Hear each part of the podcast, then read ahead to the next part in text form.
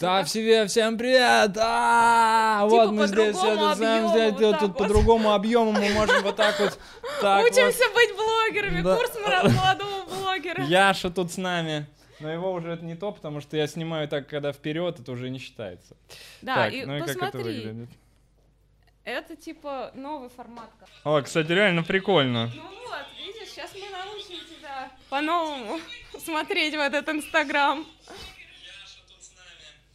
Вообще нормальная тема, реально. А, ну, в общем, ребят, э, всем привет. С нами тут вот Алена Маснева, прекрасный маркетолог. э, и Достаточно хороший маркетолог. Достаточно хороший маркетолог, да, который помогает мне в том числе развивать свой личный бренд, благодаря которому, в общем, вы все это и смотрите. Банки Холл. Главное правило блогинга — это э, гипертрофировать все, что происходит, и на свою, прям в свою пользу это обращать, я считаю, что если у тебя трясется рука, напиши «Я вчера бухала, там, у меня трясется рука». Если майка облеванная, надо сказать Я «Вот облеванная бухала, майка, смотрите». Потому что если ты не скажешь, то кто-то заметит и скажет тебе все равно, что майка облеванная. И это... И как же он мог прийти в облеванной майке? Ну это что же за Ну, человек типа ты такой? сам Нас не замечаешь уважает, свои да. недостатки вперед Да. твоей аудитории Да, да. и как-то пытаешься их выкрутить на максимум, делаешь своей фишкой. У кого-то такое У прокатывает. Меня прокатывает всегда вообще. Ну, не знаю, почему, но мне кажется, это... Сейчас есть тренд на неидеальность, то есть, э, ну, девушки не красятся, это и в ТикТоке достаточно большой тренд. На самом деле это хорошо, то есть люди показывают, какие они есть в обычной жизни, и это нормально, в принципе, соцсети нам нужны для общения, поэтому люди смотрят, общаются друг с другом, и хорошо, когда соцсети не вызывают какие-то синдромы, когда ты переживаешь, что ты не идеален, ты не можешь достичь чего-то, Мгм. ты не соответствуешь какой-то идеальной картинке, которую наблюдаешь там у тех, за, за кем ты наблюдаешь, кого ты читаешь. Это хорошо, мне кажется, это хорошая тенденция. Ну да.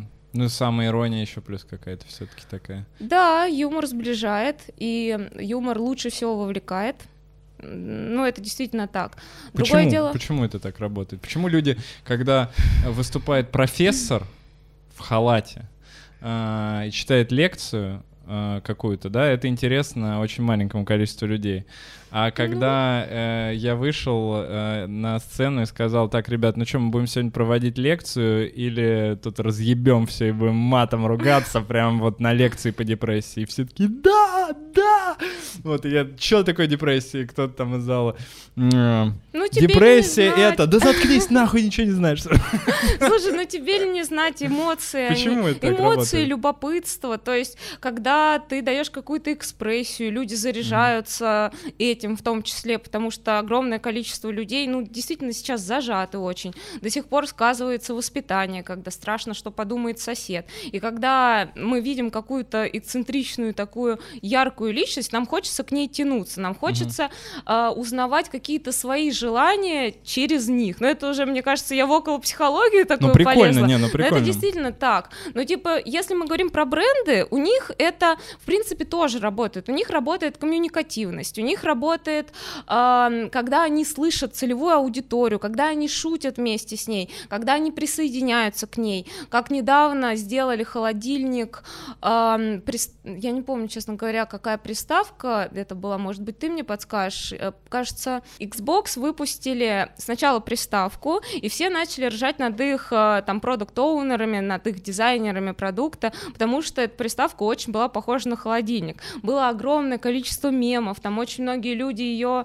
там апгрейдили в дизайне, показывали, что она и на пепельницу похожа, встраивали ее в интерьер какой-то. И бренд, он услышал все эти мемы, но они следят, они срезают информационное поле, и они выпустили холодильник. Сначала большой, ограниченным тиражом, они его подарили там, по-моему, Snoop Dogg, еще кому-то, еще кому-то. Сейчас выпускают маленькие мини-холодильники под пиво э, в виде своей приставки. То есть бренд общается с аудиторией, это Прикольно. здорово. Но если бренд постоянно будет пытаться там шутить, юморить и выезжать вот на таком юморном контенте, ну, вряд ли у этого бренда там, может быть, будет большое, большая вовлеченность, большое любопытство к нему будет, вряд ли у него будет большое количество количество продаж. Почему? Ну, потому что для продаж нам нужно не знать, что какой-то человек хороший. Хороший человек это не профессия, да, или что какой-то бренд, он вот такой веселый, озорной. Нам важно, чтобы мы несли деньги тем, кто, как вот я часто говорю, кто нас больше в чем-то, кто нас экспертней, там, вот ты меня экспертней в психотерапии, естественно, uh-huh. я понесу тебе деньги за психотерапию, например. Я экспертнее тебя в маркетинге, я чуть больше тебя в этом, ты понесешь деньги мне за это, uh-huh. да, ты приходил ко мне на консультацию, собственно. Вот, то есть мы хотим платить за, э, за экспертность, за то, что бренд предлагает нам что-то больше, чем у других на рынке, и мы, соответственно, к таким брендам тянемся. Юмор очень помогает комьюнити, юмор очень помогает слышать, слушать свою аудиторию, подстраиваться под нее. Он хорошо работает на вовлечение, но на продаже работают, ну, немножко другие э, аспекты. И экспертность, и полезность бренда, и самое главное, это вообще самый главный тезис, готовность бренда решить задачи, проблемы клиента или помочь ему достигнуть каких-то целей. Это самое главное. И это, собственно, и обосновывает формирование спроса, потому что когда, ну, спроса нет, очень сложно его инициировать, спрос нужно и проверять до запуска продукта, желательно очень, и аудиторию нужно анализировать, с ней общаться. Это такая достаточно сложная история, она долгая, именно поэтому я люблю и специализируюсь на маркетинговых стратегиях, потому что отдельные элементы маркетинга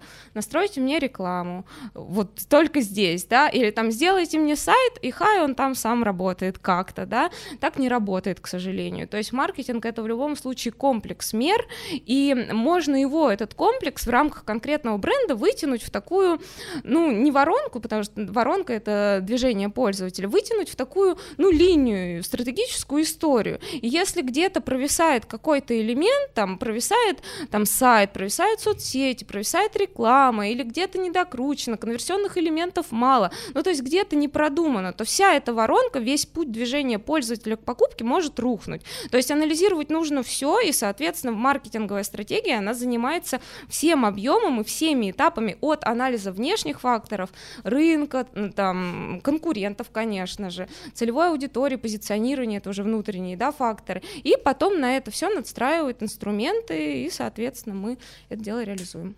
Вот угу. так. Такой ну, долгий монолог. Короче, получается, что э, юмор э, круто завлекает, э, но кроме юмора должно быть что-то еще, э, в чем человек должен тебе довериться и захотеть у тебя что-то купить. Ну не что, это не просто кроме юмора что-то еще, а юмор это что-то еще помимо основы экспертизы, mm-hmm. профессионализма, э, силы в какой-то теме, да, когда ты понимаешь, что ты по- можешь помочь другому человеку. Если mm-hmm. этого нет, соответственно, ну, тебя юмор не спасет. Да, какие-то блогеры, лайфстайл-блогеры, бл- э, блогеры, которые занимаются развлечениями, там, вайнеры, у них это такой профессионализм их, да, но, соответственно, что они продают? Например, рекламу. там, у себя в социальных... Да, рекламу, они продают охваты, поэтому юмор, как я и сказала, он лучше всего вовлекает, бывает, они пользуются им как инструментом для повышения охватов, конечно же, эти охваты растут, они продают рекламу от других брендов. Если мы говорим про какой-то там бренд, который товары продает, да, он может повышать охваты, он может использовать развлекательный контент, там, вовлекать какими-то разными типами контента, разбивать какие-то стереотипы, мифы и так далее. Он пользуется всем этим объемом в рамках своей контент-стратегии. Но э, основа, конечно же, это не охваты и не юмор. Тебя могут смотреть смотреть э, там 500 человек, да, там твои сторис, видеть твои посты, но при этом у тебя будут нормальные продажи, да, потому что тебе не нужно продавать, конечно, какую-то рекламу, ты продаешь товары, у тебя даже на этих небольших охватах, но целевых, будут продажи, повторные продажи, то есть брендам охваты не нужны, очень многие за ними гонятся, но это совершенно не показательно для продаж, я думаю, что это многие сейчас понимают и так. Но ну, у меня а вообще может, ощущение, как будто бы э, у крупных блогеров, когда они дают какую-то рекламу, как будто бы у них аудитория не очень вовлечена вообще в рекламу. Э, ну, типа, э, когда локальные какие-то бренды, типа меня, например, да, дают рекламу, то у меня достаточно много переходов. У моих там друзей, да, кто, у кого такая авторская, типа, история немножечко, эм, ну, без каких-то большого количества сотрудников и вот этого всего. И люди как будто бы, ну, типа, доверяют, идут, и ты действительно в ответе за свои слова. А там, допустим, то, что рекламируют какие-то супер крупные ребята, ну, не знаю, э, просто не хочется, наверное, Ну, я- называть я фамилии, понимаю, о да, но какие-то да, Это дело конвейера, мне кажется. То есть там есть определенная методология выкладывания этой рекламы. Ты, наверное, сам вот думаешь о рекламе в том же Инстаграме. Это такая одна из самых популярных соцсетей, потому что она удобная, потому что она в кармане, и ты сразу представляешь себе в сторис этот макет с черными, красными буквами, вот так раскидан этот текст, да, там крупно вот эта кликабельная кнопка, мы сразу понимаем, как выглядит этот макет. Никто из крупников, конечно же, не заморачивается над тем, чтобы сделать какую-то необычную подачу, как ты очень часто делаешь, то есть снять какую-то подводку очень крутую, театрализованную, у тебя бывали они вообще очень прям классные. Естественно, в такой народ вовлекается, а когда они видят баннер, ну это уже э, ну такой типичный, да, в сторис, это и баннерная слепота срабатывает, и сейчас, ну, бренды начали предупреждать, что вот сейчас будет рекламная интеграция, ну потому что Инстаграм за это уже там атата Да. говорит за все эти нативные рекламы, конечно. А, Сейчас весь контент официально нужно брендировать, то есть показывать спонсора и официально говорить, что ты выкладываешь рекламу.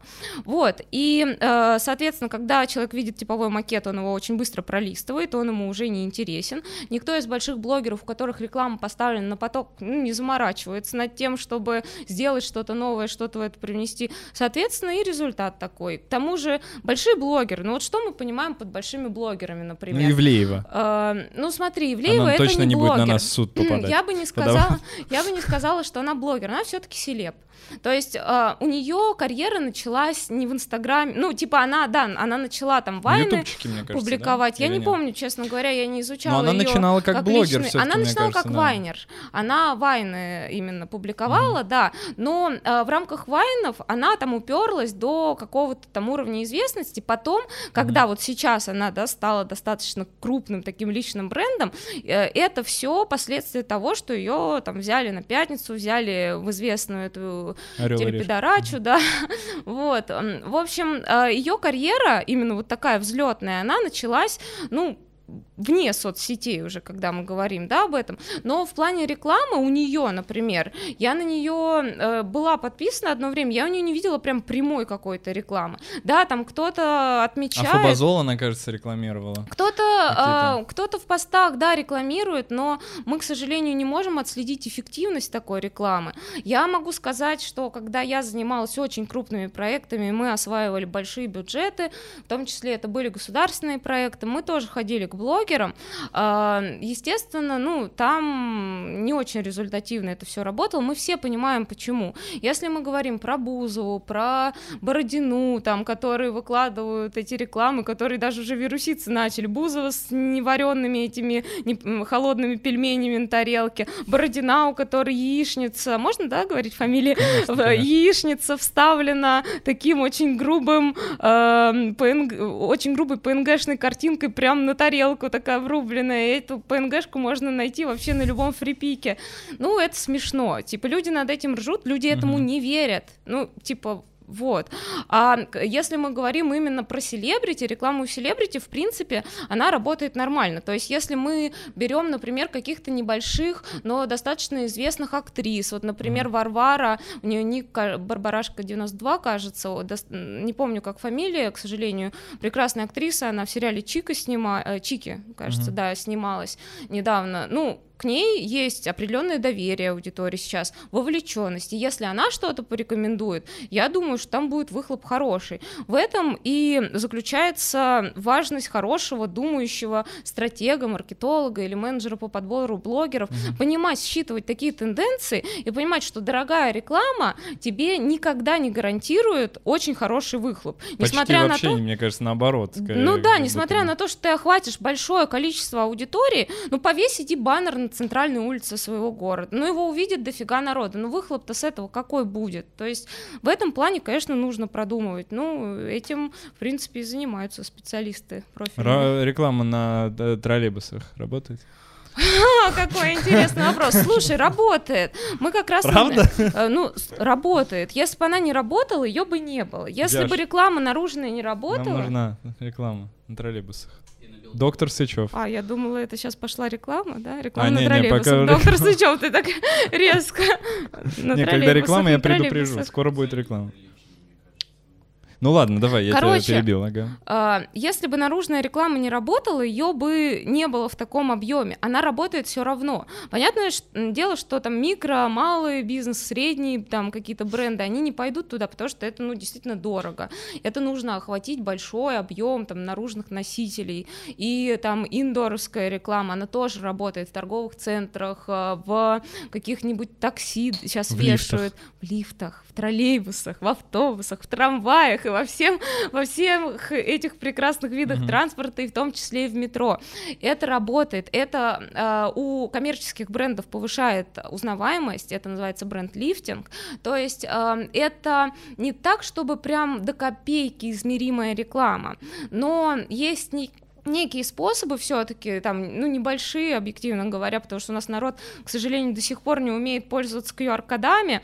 Мне рассказывала коллегу историю, что на каком-то съезде маркетологов раздавали листовки, и они в QR-коды зашили UTM-метки, по которым можно отследить переходы потом на сайт, ну, и вообще переходы с этого баннера, когда люди считывают QR-код. И сами маркетологи не поняли особо, что, ну, действительно нужно считывать этот QR-код, и спрашивали там, а что с этим баннером, ой, прошу прощения, с, эти- с этой листовкой делать? Вообще, куда ее? Это за квадрат. Да, что это такое? Ну, то есть, э, вот такими способами можно как-то измерить, да, когда мы видим количество заходов по этому QR-коду. Но, опять же, не все будут это делать. Мы смотрим по увеличению количества брендовых запросов, да, когда люди, например, слышат рекламу по радио, и потом вбивают там название лекарства, например, препарата сами в поисковике. А как И- же вот это голос пятерочки? У меня все поют. Ну, вот все поют, и все Классно. потом Классно ходят э, в работает. пятерочку. Ну, правда, только в пятерочке работает такая реклама, странная реклама. Слушай, везде своя реклама работает как надо. То есть, если рекламная акция длится или повторяется, например, значит, в первый раз она дала хорошие показатели.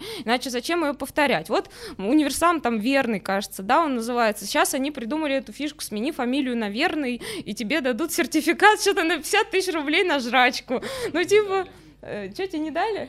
А ты сменил? Я читал в интернете, те, кто сменил, пришли, им сказали, вы что, дебилы? Да? Ну, Обманули? вот такая акция. Жесть. Ну, типа, э, у всех свои способы как-то притянуть свою аудиторию. Кто-то, ну да, крупные бренды дают наружную рекламу, и она работает, и работает, в принципе, нормально. Понятное дело, что у нас таких бюджетов нет. Если мы говорим про какие-то такие акции, да, типа «смени фамилию», я их для себя считаю, ну, девиантными немножко. Потому что, ну, они действительно странноватые, и э, раньше были там хайповые кейсы кондольских пельменей, но это такой лже-кейс был.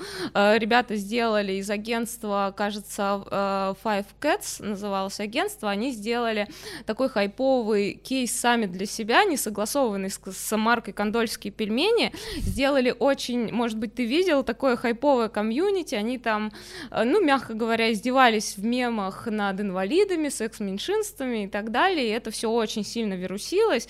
Я считаю, что они просчитали этот кейс, просчитали количество выходов, просчитали СМИ, сколько их упомянуло, охват, там невероятное какое-то количество, ну, понятное дело, что это так или иначе сработало. Опять же, да, на узнаваемость бренда сработала.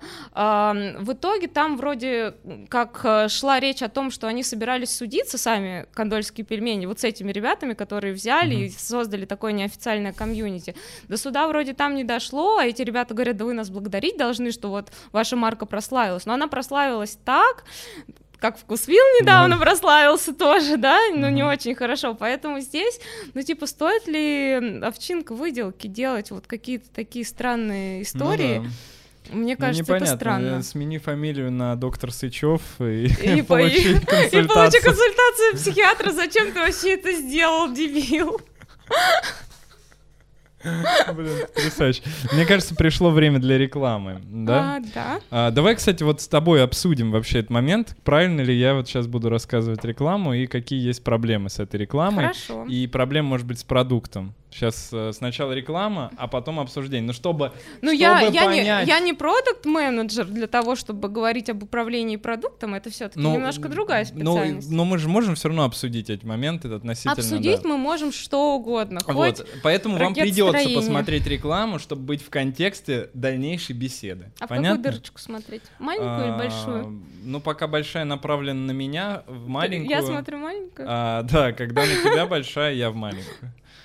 Понятно. Ам, Не просто. Итак, э, друзья, хочу вам э, сегодня прорекламировать э, наше руководство очередное. Сегодня вот я даже, честно говоря, всегда выбираю перед видео, какое именно из руководств взять. И сейчас давайте, например, руководство по лекарствам. Но если вдруг вам нужно руководство по тревожным расстройствам, депрессии или по здоровому сну, тоже можете проходить на этот сайт, и вы там разберетесь.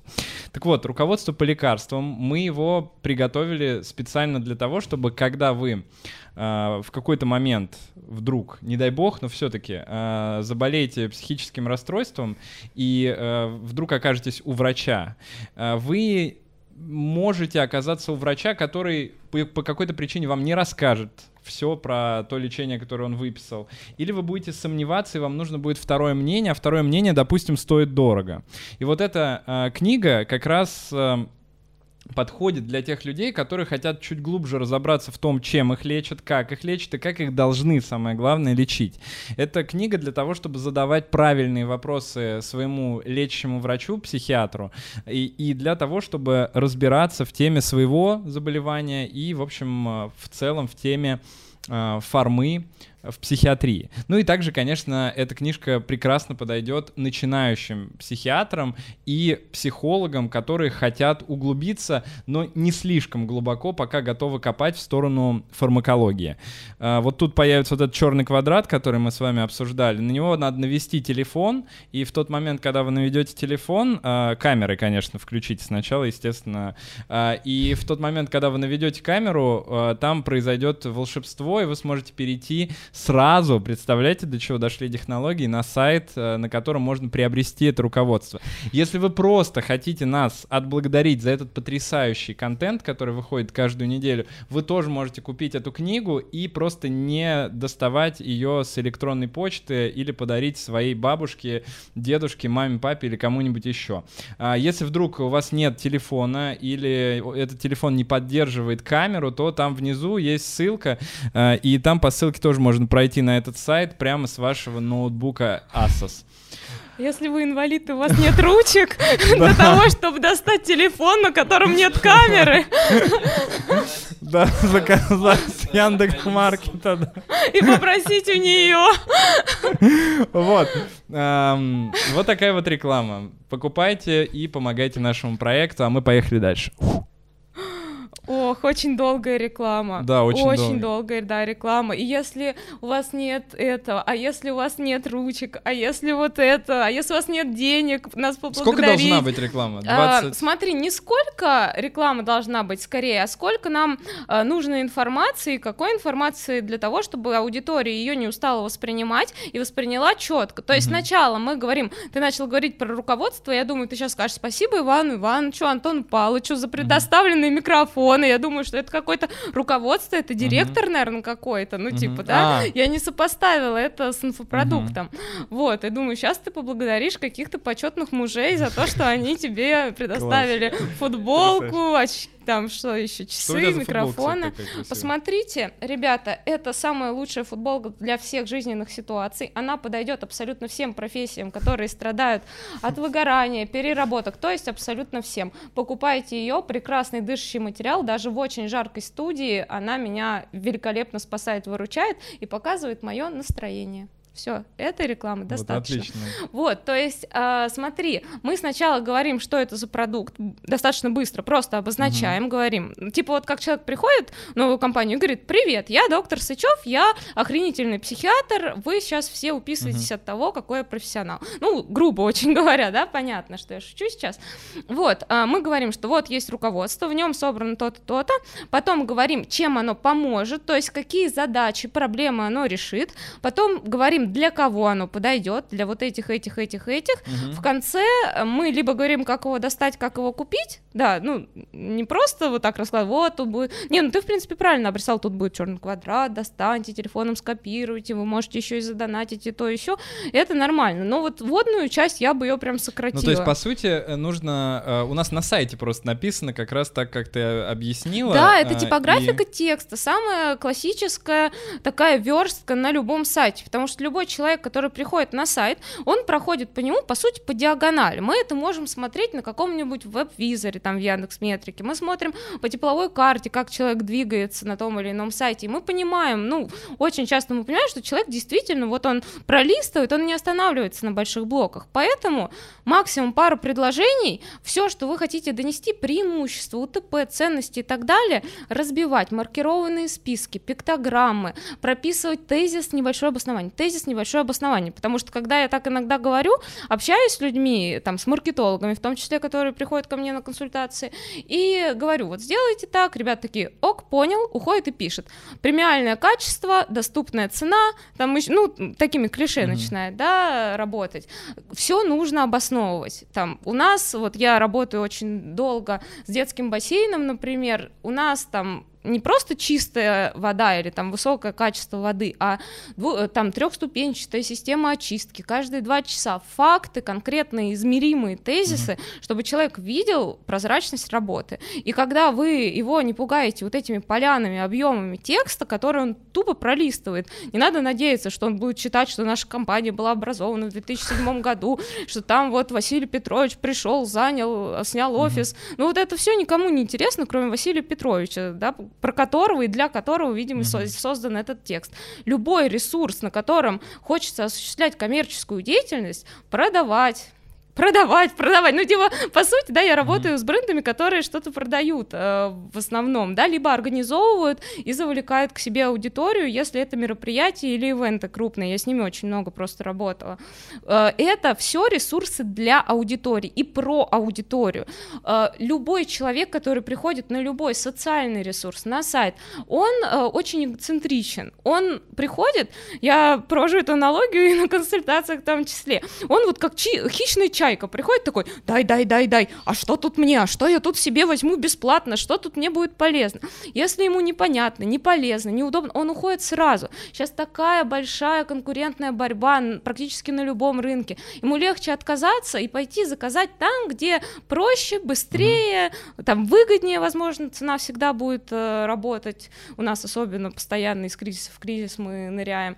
Поэтому так, любой ресурс, начиная от каких-то сраненьких заголовков на постов в Инстаграме, вот у- на постах, вот у тебя это отлично реализовано, человек приходит и видит, что под каждым постом у тебя находится. Мы сразу видим визуальную навигацию, понимаем, куда нам идти, что нам может из этого объема информации, все это мне конкретно, или какой-нибудь Ире, Кате, Маше, им все это не нужно. Он заходит, человек, видит, куда, э, ну, куда ему нужно идти, смотрит, читает, э, он удостоверился, что ты классный специалист, он идет, покупает твой какой-то входной продукт, инфопродукт, например, руководство, либо идет сразу к тебе или там к твоим э, сотрудникам на консультации. Вот. Ну, короче, э, надо, Любой ресурс надо работает по- Надо, для людей. поменьше, поменьше немножечко делать рекламу и более четко. Тезисно. Меня все-таки просто, знаешь, как мне всегда хочется, чтобы Лучше показать. как будто бы даже не лучше показать, а как будто бы объяснить человеку и с ним вообще поговорить на эту тему. То есть, знаешь, у нас была история, когда мы сняли видео про вебинар на 25 минут, если я не ошибаюсь. большое? Вот. да, Минуту-то ну, не досматривают. сколько? А, и- Это и какой-то него- И с блокбастер. него вообще прям хорошо купили. То а есть люди досматриваемость пришли... у него была хорошая, ты уверен, что купили именно с него? Или просто вы одновременно сказали, что есть продажи и это видео, и люди бы и без него, Не-не-не, может у быть, нас купили? видео вышло позднее, типа гораздо позднее, чем основные и продажи. оно через простимулировало дней. Да, продажи, да, и да, и оно- досматриваемость у Ну, него то была есть, э, хорошая. Его прям посмотрели хорошо, да, хорошо Мгм. посмотрели, прям про вебинар. То есть, и мне показалось, как будто бы, и мне иногда так кажется, я это м, увидел у нескольких брендов до этого, а, из русских, а, по-моему, у Каца а, был, что-то он, что-то, короче, он продавал, и, и что-то вот он сделал какой или не продавал даже, ну, вот, в общем, какая-то там была вот какой-то продукт, может быть, это не продажи конкретно, а что-то, какой-то продукт, и он э, именно сделал достаточно интересное видео э, на тему этого продукта. Мгм. И э, еще у пары англоязычных я видел вот что-то подобное. Э, и мне показалось, что это вообще клевая концепция, когда э, ты заинтересовываешь тем, что по сути вообще не должно человека интересовать, и то, что, то, что воспринимается, как правило, человеком, как заталкивание ему в рот э, какой-то, ну, как, Темы. да, какой-то темы. Мгм. И вот у меня ощущение, как будто бы в эту сторону можно подумать. Слушай, можно на самом деле, ну то есть э, выпускает какой-нибудь там Парфенов э, огромный фильм про там вино, вино, Мгм. ну пьют его все, интересуются им не все, объективно говоря, да, выпускает там трехчасовой какой-нибудь большой, он может Мгм. снять какой-нибудь входной ролик там или небольшую программу 20-минутную, чтобы Мгм. обосновать, чтобы заинтересовать свою аудиторию. Но если мы говорим про холодную аудиторию, которая о тебе не знает, но при этом у нее сформирована потребность послушать твой Мгм. тематический вебинар. Я, ну, есть, да, такая классическая градация холодная, теплая, горячая аудитория. Холодная аудитория к нам с рекламы приходит. Я выделяю еще, ну, можно ее назвать ледяной аудиторией. Это и та, которая о тебе не знает, и потребность у нее не сформирована. То есть она на шаг дальше, там по лестнице Ханта, кто чем мерит, эм, стоит по, от э, того, чтобы прийти в твой продукт. Есть, щас, А на подожди, эту- еще раз, ледяная это типа, ну, например, у если- которых и потребность не сформирована, и о тебе они не знают. Ну, то есть они не знают обо мне, и они вообще не заинтересованы в психиатрии, типа. По сути, особенно. да, но при этом ты можешь их заинтересовать эмоционально, или они где-то наткнутся на тебя. Может быть, они осознают свою проблему, но они не осознают пути ее решения. Мгм. Люди холодные, о тебе еще не знают, но, возможно, осознали проблему и понимают, что им поможет именно психиатр, психолог там, или психотерапевт, да? Мгм. Они, возможно, находятся в поиске, но к тебе они еще холодны. Мгм. Теплые это те, кто о тебе знает, но пока еще не эм, купили у тебя, например, греются, можно так сказать, Мгм. следят за тобой, э, прощупывают тебя на экспертность, на- насколько ты конкретно им подходишь, потому что, ну, всегда у нас там определенную емкость рынка, на котором мы работаем, будет зарезать то, что есть субъективное мнение потенциальных наших Мгм. клиентов, да, ну не всем понравишься ты, исходя из твоего позиционирования, не всем понравлюсь я, да, то есть это нормально. Вот, они еще к тебе присматриваются. И есть горячие, то есть те, кто готов купить прямо сейчас, как только ты выложил анонс, те, кто у тебя регулярно покупает, уже имеющиеся клиенты.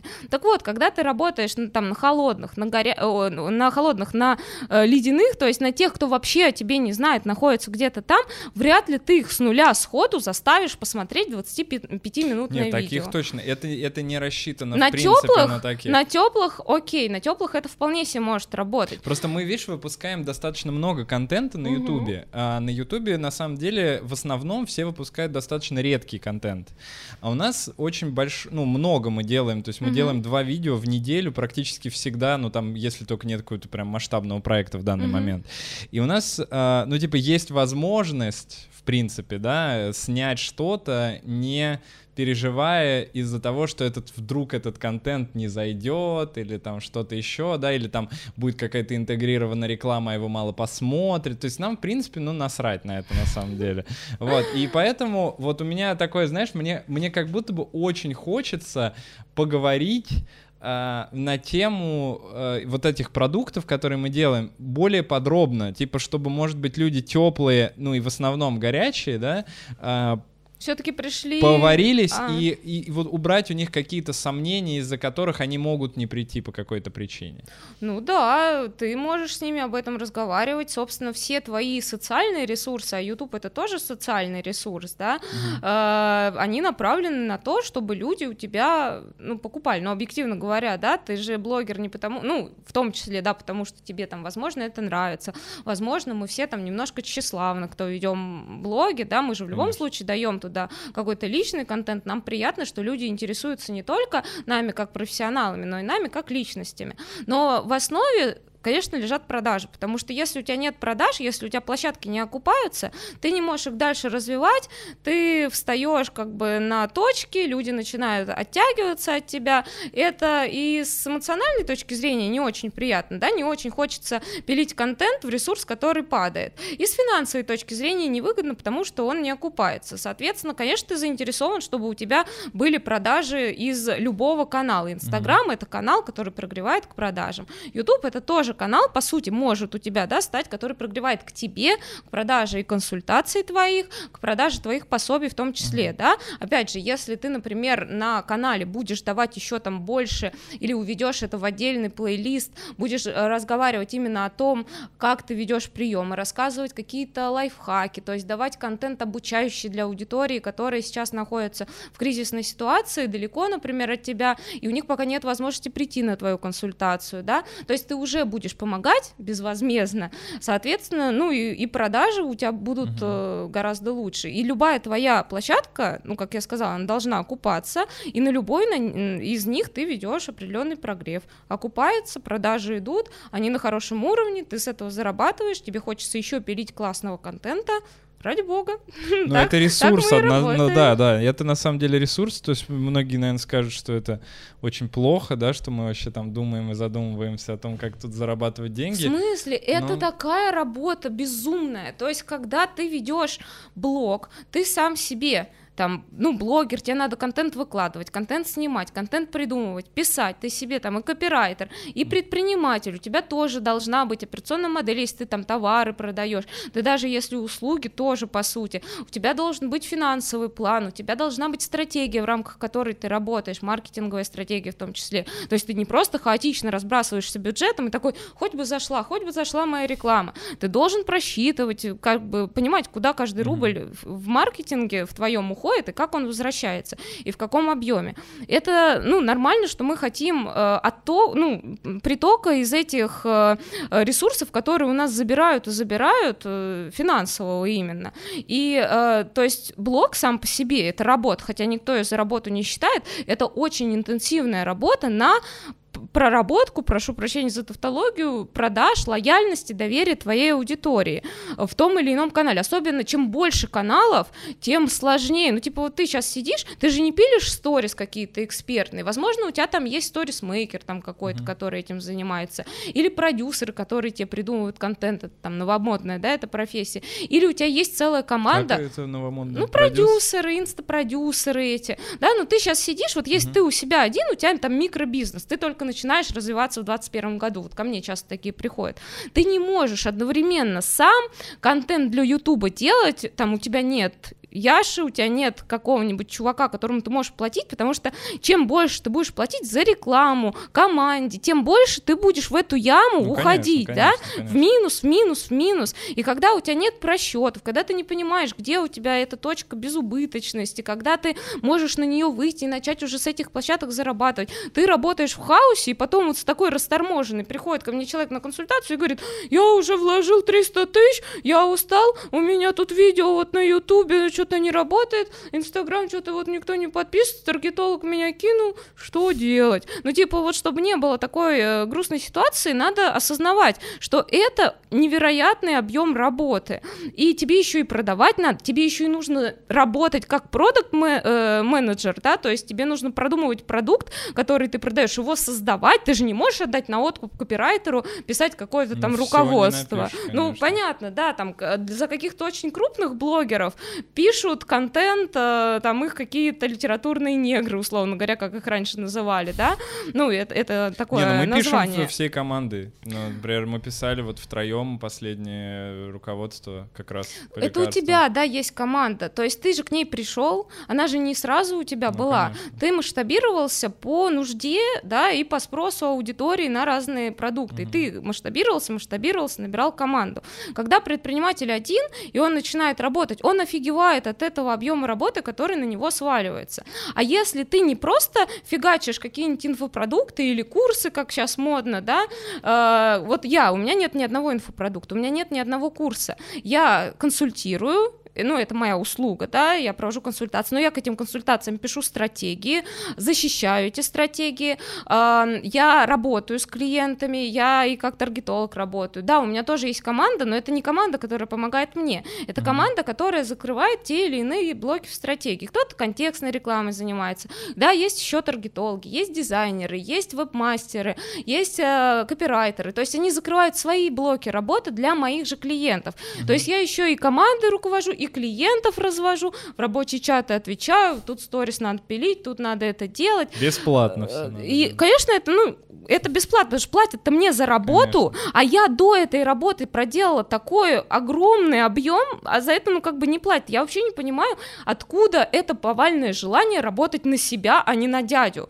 То есть я работала до этого в агентстве, я работала в государственных структурах, я много их сменила, я с очень многими клиентами проработала.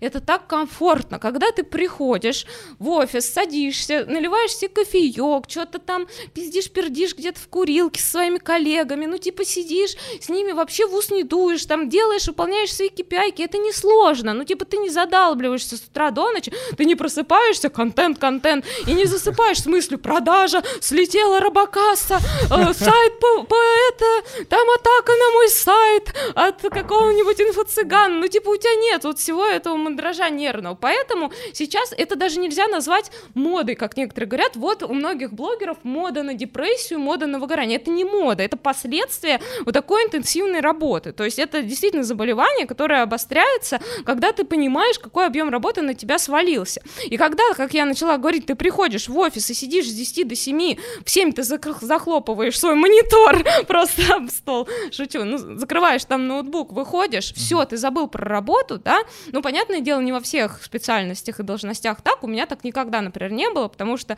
я очень много занималась ивентами, они в основном проходят по выходным, крупными, там, государственными в том числе, да, а, поэтому в любом случае согласование, клиенты, там чаты, они со мной оставались, но это все равно гораздо комфортнее. Я не парюсь, будет ли у меня на что кушать в следующем месяце. Сейчас мне никто не гарантирует э, клиентов. Да, я веду к себе э, лидов, да, я понимаю примерно, сколько у меня стоит лид, я понимаю свои средние чеки, сколько у меня стоит привлечение клиента.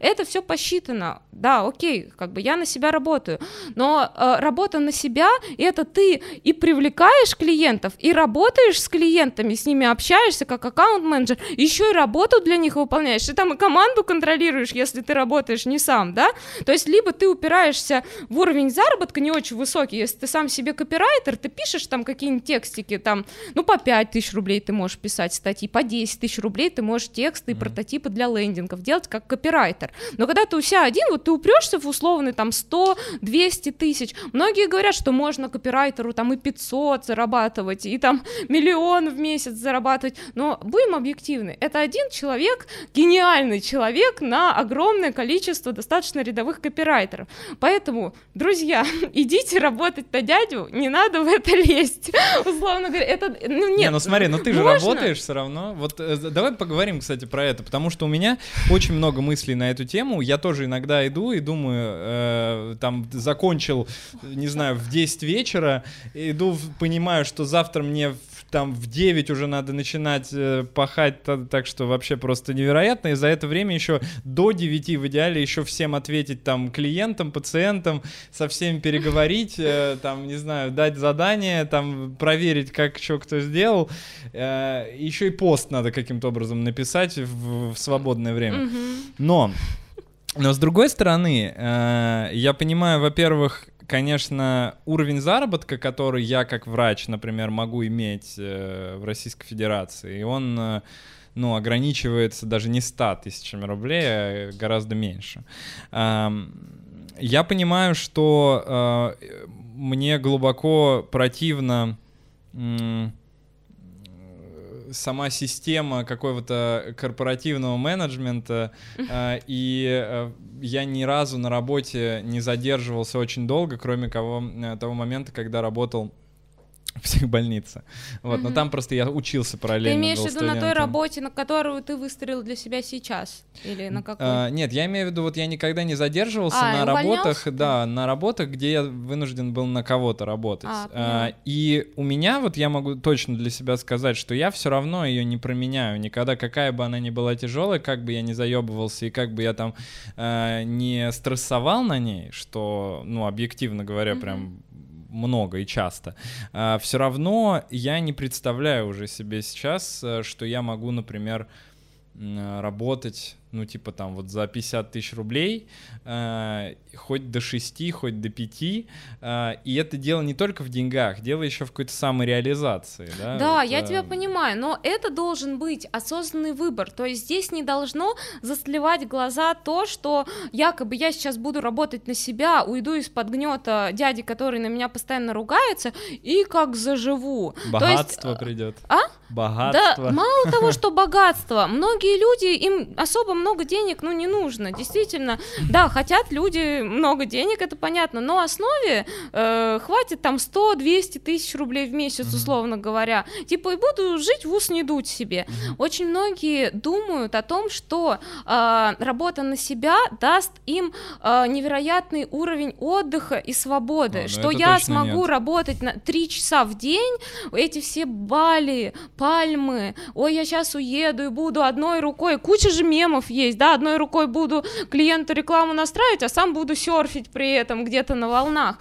Никогда такого не будет. И мне кажется, очень многие, и мои коллеги, которые меня читают, и младшие коллеги, там, джуниоры, которые сейчас учатся или где-то начинают работать, и э, те ребята, которые пришли от каких-то других блогеров, которые пропагандируют даже не столько высокие заработки и успешный успех, а то, что работать на себя — это всегда ты свободен. Хочу там халву ем, хочу пряники, хочу на Бали еду, хочу на морях чилю.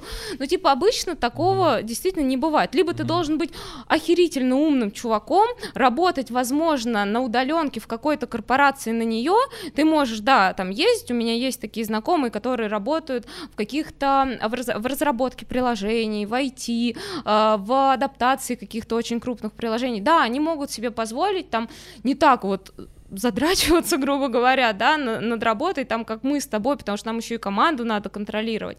Но нет такого, что вы, работая по три часа в день, сможете получать какие-то невероятные деньги, как обещают на огромном количестве курсов, что вот сейчас вы станете контент-менеджером, менеджером блогеров, э, инстамаркетологом, как все эти инста, блядь, инста, ну типа, ну что это такое? Инстамаркетолог, это вообще что? Это о, о чем? Это вообще же не про маркетинг. Инстаграм это малюсенькая пипочка, маленький процент от всего объема маркетинга, который, который нужно изучать, который нужно знать. И не будет такого, что вы будете работать три часа в день на себя и иметь какой-то грандиозный заработок. Да, кто-то очень гениальный, там, это удача, в том числе не только успех, но и удача, может взять себе двух клиентов или трех клиентов, и каждый из них платит по сотке, но это все равно работа на трех дядь. То есть ты работаешь на клиентов. Да, возможно, ты не ездишь в офис каждый день, но работа на себя это что значит? Я сам себе и привлекаю клиентов, и сам на них работаю. Это та же самая работа на дядю. Типа ты все равно работаешь на дядю. Или если ты продаешь какие-то инфопродукты, ты работаешь на большое количество дядь, которые и теть, которые должны у тебя это купить. Ты все равно работаешь на аудиторию, ты от этого не уйдешь. А кто тебе деньги-то тогда Не, будет ну в этом давать? плане, конечно. Как бы, понимаешь? Ну, сломай себе ногу, не знаю, застрахуй себя и, и ломай себе ноги. Тогда тебе, может быть, деньги легкие за два часа в день будут приносить. Ну, как бы, блин, не, я не это, знаю, что тут это посоветовать. абсолютно истина. Я, честно говоря, иногда прям действительно думаешь, вот я бы, конечно, посидел бы на приеме пару месяцев просто. Просто попринимал бы людей. Да, иногда хочется от этого отдохнуть. Но опять же, это должен быть осознанный выбор. Мгм. Ко мне приходят предприниматели, и я им представляю маркетинговую стратегию, я ее защищаю, говорю по блокам. И они в конце сидят, консультации там у меня по 4, по 5, рекорд там 6 часов у меня были консультации. Там вот ребята приходили, Эст-клиник, Яна Секретарева, твои знакомые, мы с ними 6 часов сидели над стратегией для клиники, еще потом 3 часа с Яной отдельно сидели. И они сидят такие, ну, вообще все клиенты после того, как они поработали, со- сидят такие, какой же огромный объем работы нужно, типа, сделать. И я сразу вижу, кто-то такой, типа, попускается, такой оседает, такой, стоп, стоп, стоп, мне надо подумать, мне надо подумать. А кто-то такой, какой же объем работы надо сделать, как же классно, сейчас я обожаю свою работу, я обожаю свои игрушки, которые я делаю ручной работы, обожаю свою сферу, там, не знаю, кто-то визажист приходит, стилист, я обожаю это, я этим горю. Я смотрю на человека и думаю, блин, как же круто. Ко мне недавно приходила девушка, она потрясающий пре- и постнатальный психолог. Я таких экспертов, ну, редко встречаю. Она преподаватель, э, по-моему, она, да, преподавала в МГУ, училась, исследованиями там занималась. Э, Вера ее зовут, и она после нашей стратегии некоторое время поработала, переварила, сейчас открыла свой психологический центр э, для именно помощи мамам, молодым мамам, девушкам, которые находятся в трудных ситуациях беременности. Поблагодарила меня, в том числе, говорит, я еще там только начала реализовывать стратегию, но уже круто. И мне так от этого круто. И человек горит. Ну, типа, о какой работе на дядю тут может идти речь? Она сама такая классная женщина, такая, ну, потрясающая девушка, она сама сможет работать, она этим горит. Если это осознанный выбор, без каких-то, без какой-то шелухи в глазах, что я три часа поработаю, заработаю горы денег, только вперед. С такими работать одно удовольствие. У них будут результаты. Но есть и другие варианты. Ко мне приходят бренды, личные бренды, выстрои мне личный бренд. Вот я хочу заниматься продажей утиных перьев, там еще чем Ну, приходит человек с какой-то идейкой, Мгм. да, я обычно беру уже с просчитанными операционными, э, с просчитанным финансовым планом, с проработанной операционной моделью, и на это, на все, на бизнес-план натягиваю маркетинговую стратегию. Э, Если нет, я обычно там разворачиваю многих, э, некоторым помогаю, да, подсказываю, потому что в этом я не эксперт, я не бизнес-консультант, я именно Мгм. маркетолог. И не самый великолепный маркетолог, я хороший маркетолог, достаточно хороший, как говорится. Вот, и ребята приходят ко мне, говорят, вот я хочу там делать вот это.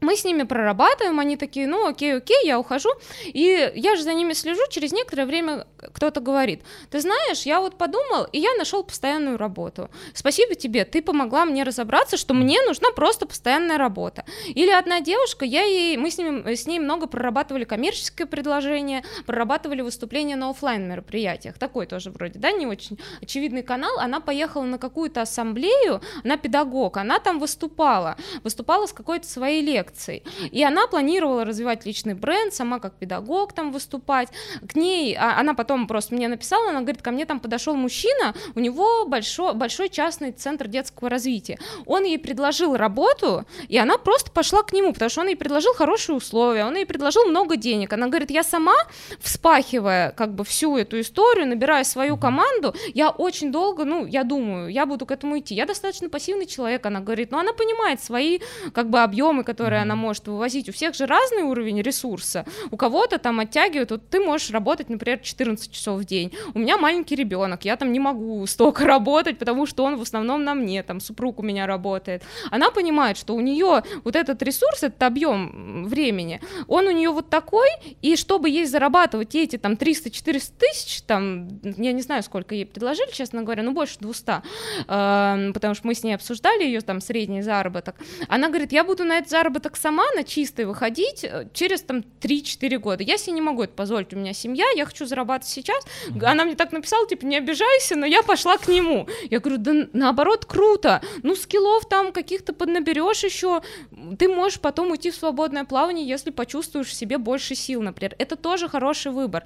Просто, ну, не нужно смотреть на э, работу на себя как на панацею от ужасного дяди. Ужасные дяди будут всегда. Это проблема в вас, извините кажется, за газлайтинг. э, Мне кажется, знаешь, тут проблема даже не то, что в вас. У меня есть ощущение, что вот то, о чем мы сейчас говорим, это требует такого контекстуального контекстуальной по- помарочки о том, что когда ты работаешь на себя, ты должен все время работать. Это даже не 14 часов. Это в целом...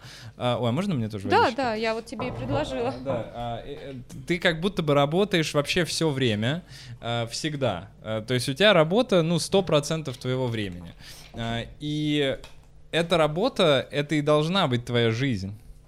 У тебя нет такого ощущения, что как будто бы, ну вот для меня, например, я вот иногда, да, я иду заебанный, думаю, о господи, как же это, уже же у меня просто уже в голове там завтрашний, послезавтрашний, еще три дня вперед, как, как что там будет происходить, mm-hmm. вот паника.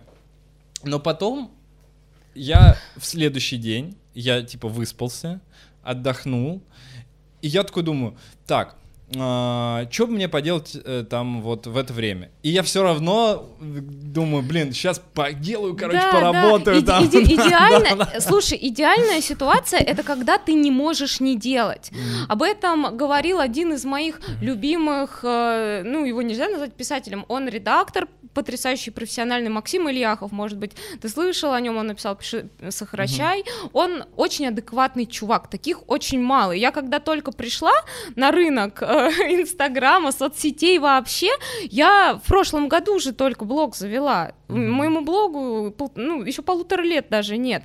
Я пришла и думаю, ну, что я сейчас буду, типа, тут, э, ну, еще одной, да, типа, а когда я посмотрела, что творится на рынке, я такая, нет, я не могу не говорить, я не могу не сказать, как оно на самом деле есть и как нужно работать, потому что таких людей единицы на пальцах mm-hmm. пересчитать, и они очень востребованные. Я-то вообще на самом деле думала, что я сейчас в онлайн приду и буду тихо текстики писать, буду зарабатывать как-нибудь там 80 тысяч, как э, там очень-очень давно в офисе там я зарабатывала, э, мне этого вот хватит, там у меня муж зарабатывает, я типа не буду отсвечивать.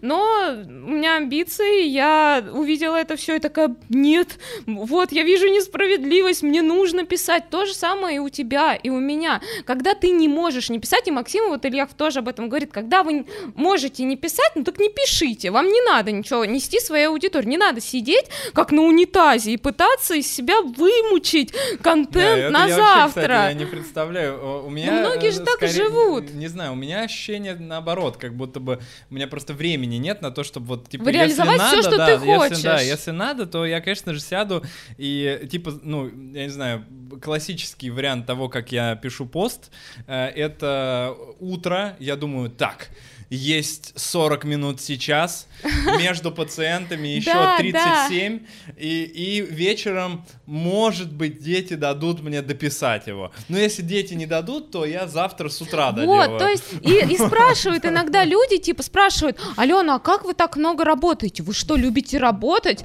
Я такая, да нет, я не люблю работать, я отдыхать люблю, лежать, жопе, жопе ковыряться, сериал смотреть люблю, чем тупее сериал. Нет, объективно говоря, мы все любим отдыхать. Что значит, типа, Алена, вы что, любите работать? Как вам удается так много работать? Ну, типа, я такая останавливаюсь, задумываюсь и думаю, а, а как? Ну, типа, меня прет, я не могу не работать. И вот в этом, конечно, ну, типа, если ты чувствуешь, что тебя прет, если ты чувствуешь, что ты можешь нести, делиться пользой, нести свою экспертность, если ты можешь быть полезен другим людям, не просто продавать какие-то, блядь, карты желаний, ментальные карты, эти свечи ручной работы в жопу для исполнения мечты, как сейчас продают ментальные круги, рисуют какие-то энеограммы. Э, короче, если это такой самый большой рецепт, типа, если тебе нехер делать, иди в псевдопсихологию. И вот там и деньги, и девочки найдутся, которые тебе будут, вот которые раньше гороскоп, за гороскопы платили, теперь тебе mm-hmm. будут платить за энеограмму, или как там это называется, я столько новых слов узнала, честно говоря. Ну так вот, возвращаясь к теме, а то я все соскакиваю. Э, как, э, типа, можно не делать, если ты этим горишь, если ты заряжен? Я немного работаю, я работаю столько, сколько хочу и могу для достижения тех результатов, к которым я стремлюсь ресурс у всех разный. Очень многих моих, например, подписчиков, моей аудитории смущает, что я иногда работаю запоями по 16, по 14 часов, что я очень мало сплю. Это не потому, что я бедная, несчастная, вот себя загоняю, клиенты меня загнали в шею. Я сама контролирую свою занятость. Она такая, потому что мне от этого хорошо, прикольно, я чувствую себя нужной, я чувствую себя занятой, я чувствую, как у меня кипят мозги, и мне от этого кайфово. Кому-то кайфово смотреть там целый день сериал. Это, это неплохо, ну, кайфовый, там у тебя маленький ребенок на руках, ты в декрете, не высыпаешься. Сиди, смотри сериалы, слушай подкасты, смотри YouTube, ну, типа, э, как-то восполняй свой ресурс. Мой ресурс в том числе восполняет и работа, потому что это позволяет мне чувствовать себя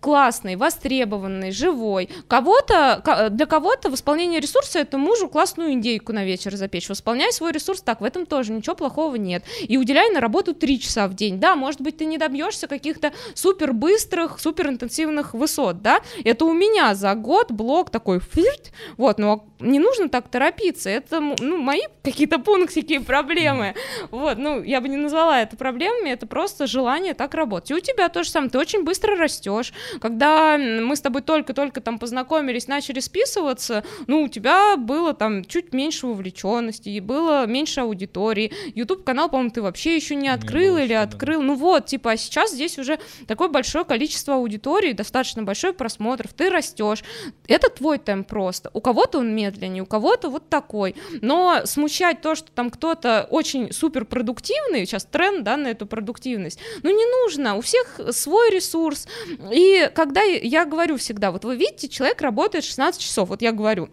я сегодня 14 часов пахала, две консультации отвела. Это не значит, что тебе нужно так же. Это значит, ну, типа, ты видишь, что человек очень продуктивный в какой-то сфере. Это значит, что у него страдает другая сфера. И я тоже об этом говорю постоянно. Вы же не знаете, а может, я там с супругом поссорилась. Такое тоже бывает. Мы все живые люди, нервничаем. Ему не нравится, что я очень много работаю, например, да, и это нормально. Это его способ показать мне свое возражение, он имеет на это право.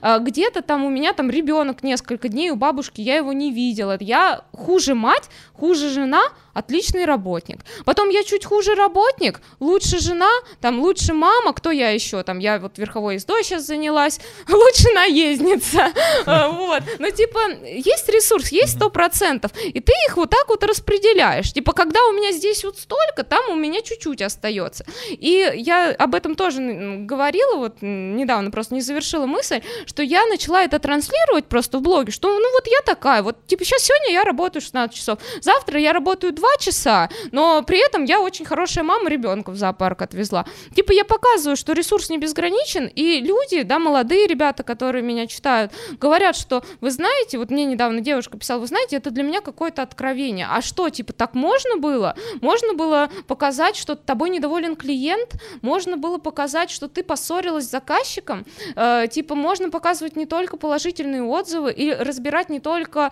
лайтовые ситуации, которые прокачают денежное мышление. Меня сегодня позвали в клуб прокачивать денежное мышление. Вот. Может быть, кстати, это мой шанс, а я все отказываюсь. Короче... Денежное мышление, это Вот, мощь. нужно показывать э, то, как оно есть на самом деле. Ну, типа, хватит уже раздувать этот пузырь, он все равно лопнет рано или поздно, и начнутся вот эти вот вешания в прямых эфирах, как там кто-то топился недавно, какой-то там блогер не выходил три недели на связь. Ну, типа, начнется вот это мракобесие, цирк, ну, типа, Кому оно надо? Мне, как эксперту, который деньги зарабатывает в Инстаграме, не надо. Если мне Инстаграм перестанет приносить деньги, я такая хоба, сверну его и пойду работать... Нет, на дядю пойду. Ну, у меня просто такой прекрасный дядя был. Ну, типа, не, мы, у меня отличная команда там в агентстве, с которой я работала, всех просто обожаю, очень люблю и с радостью бы вернулась. Ну, типа, я работаю, пока это мне доставляет удовольствие и приносит ощутимые результаты. Ну, Инстаграм, конечно, не схлопнется, вряд ли он схлопнется. Он может схлопнуться, кстати говоря, если я сделаю там какую-нибудь херню и меня заблочат. Это вот, кстати говоря, почему, ребята, очень плохо иметь один канал всего. Ко мне регулярно приходит там фитнес-центр ко мне пришел, говорит, у нас единственный канал привлечения Инстаграм. Сайта нет, вообще ничего нет. Заблочили у них Инстаграм за какую-то хрень, это всегда непредсказуемо. Сидит отдел продаж и такой, как рыбки. Типа, и что нам теперь делать? И откуда? Таргетолог сидит такой, ну, я написал поддержку. Ну, давайте подождем. Две недели сидят, как бы нет новых клиентов, там старую базу как-то окучивают. Нельзя иметь По один канал привлечения. Ну да. И это ну, после того, как я сказала про Инстаграм, отличный способ, кстати, проверить для себя, хороший тот или иной специалист или нет. Вот забери у тебя все соцсети. Кем ты останешься? Крутым психиатром. Забери у меня все соцсети. Забери у меня Инстаграм, там Телеграм я еще веду, моя вспомогательная соцсеть, сайт там забери у меня, хотя сайт у меня сейчас говно, но скоро будет хороший, не смотрите на него, хотя смотрите, там на консультацию можно записаться. А, короче, забери у меня, я останусь маркетологом. Ну, типа, э, схлын все соцсети, Путин всех запретит, скажет, все, никакого все вам интернета нахер. Да, все, я пойду заниматься там наружной рекламой на троллейбусах. Вот, те же хочется. Я в психбольницу пойду. Но я буду тебя на троллейбусах рекламировать. Поэтому, типа, заберите у условного эксперта соцсети и подумайте, а кем он будет, кем он останется. Он останется экспертом, профессионалом в своей области. Его вообще куда-то возьмут туда там дальше-то вообще или нет? Если нет, то зачем покупать у него обучение, тем более, или инфопроду... инфопродукты?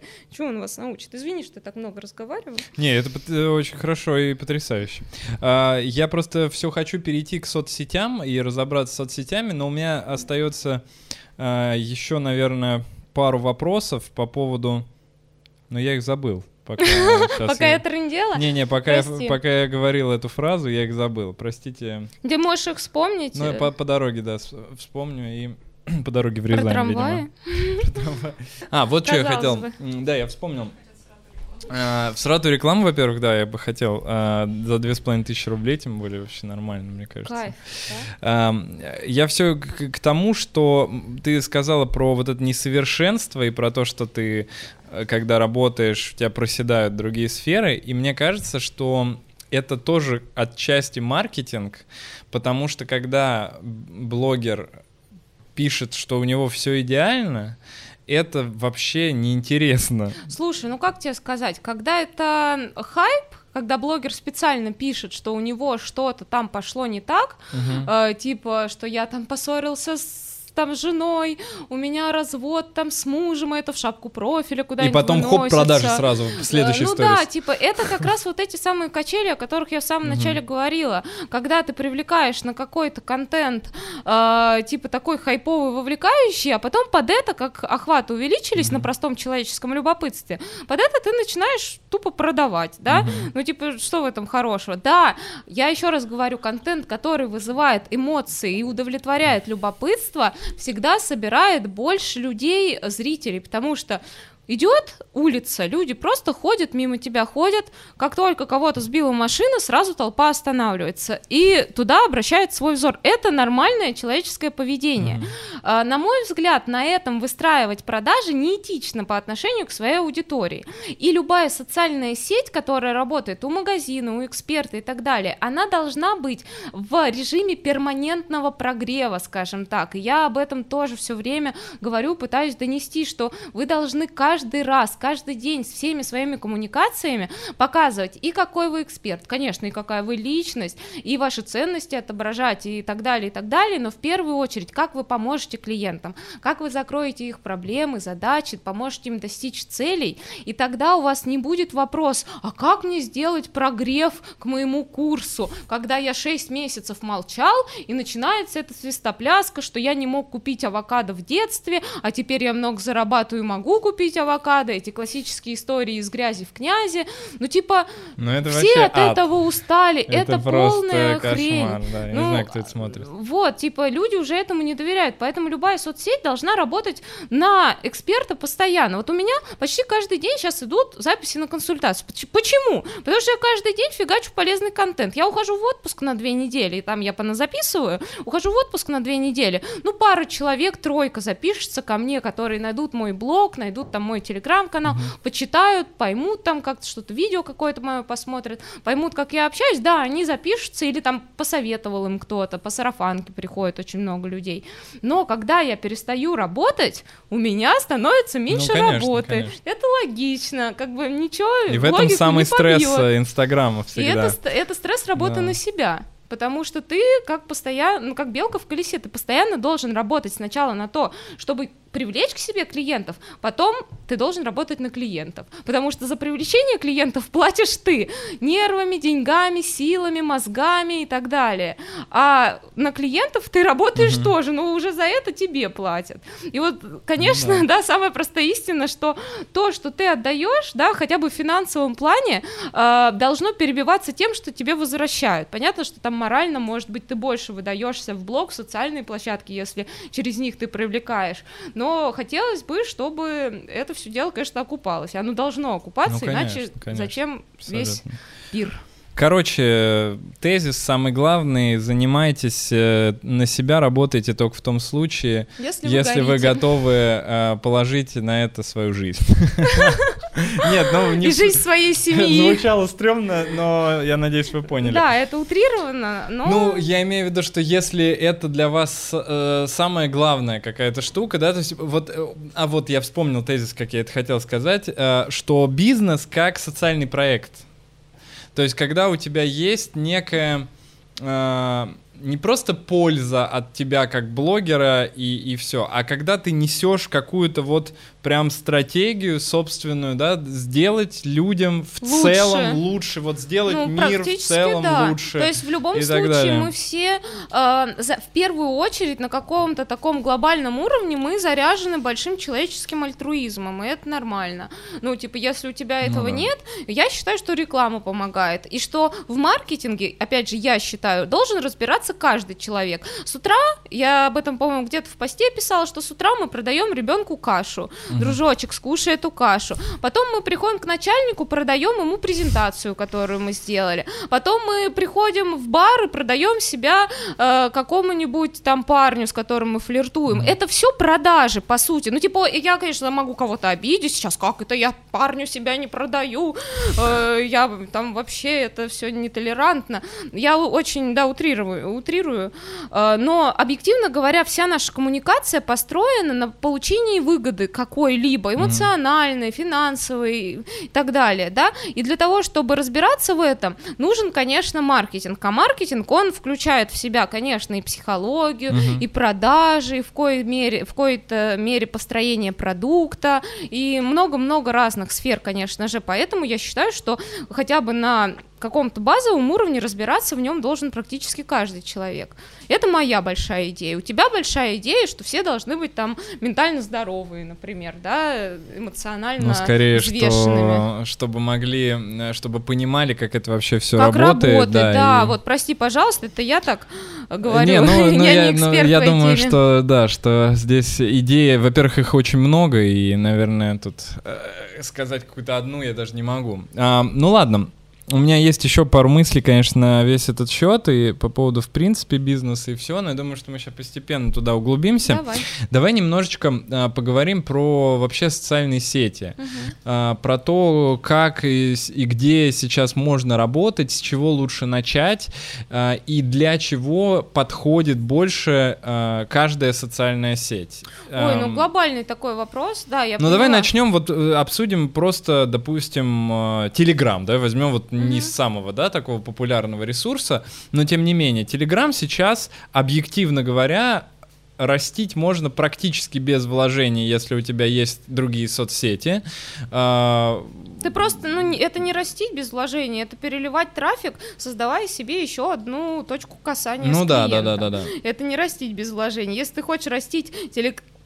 Телеграм автономно, ты в любом случае в него вкладываешь. Настраиваешь таргет из других соцсетей, холодную аудиторию оттуда ведешь. А, ну ты рекламируешься новые люди, внутри. другие. Да, да, да. А если ты переливаешь, это ты просто создаешь себе еще одну точку касания. Это я бы не назвала прям растить социальную сеть.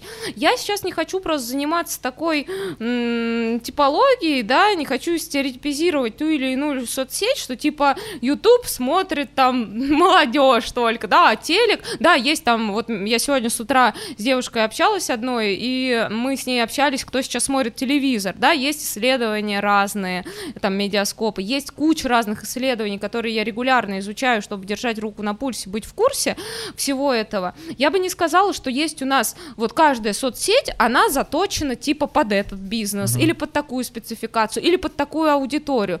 По сути, мы практически везде находимся все. И так или иначе, в каком-то процентном соотношении для конкретного бизнеса целевая аудитория присутствует практически в каждой соцсети. И в каждой из них можно с тем или иным успехом для той или иной тематики бизнеса, сферы, ниши там работать, соответственно, да. Просто сама, типа сама соцсеть, она заточена по-разному. Там Инстаграм, он более визуальный, да. Телеграм, он более там про лонгриды, про тексты. Мгм. В Фейсбуке, ну там тоже есть определенная специфика аудитории, которая там зависает, но это опять же, я начинаю стереотипизировать. Я тоже есть в Фейсбуке.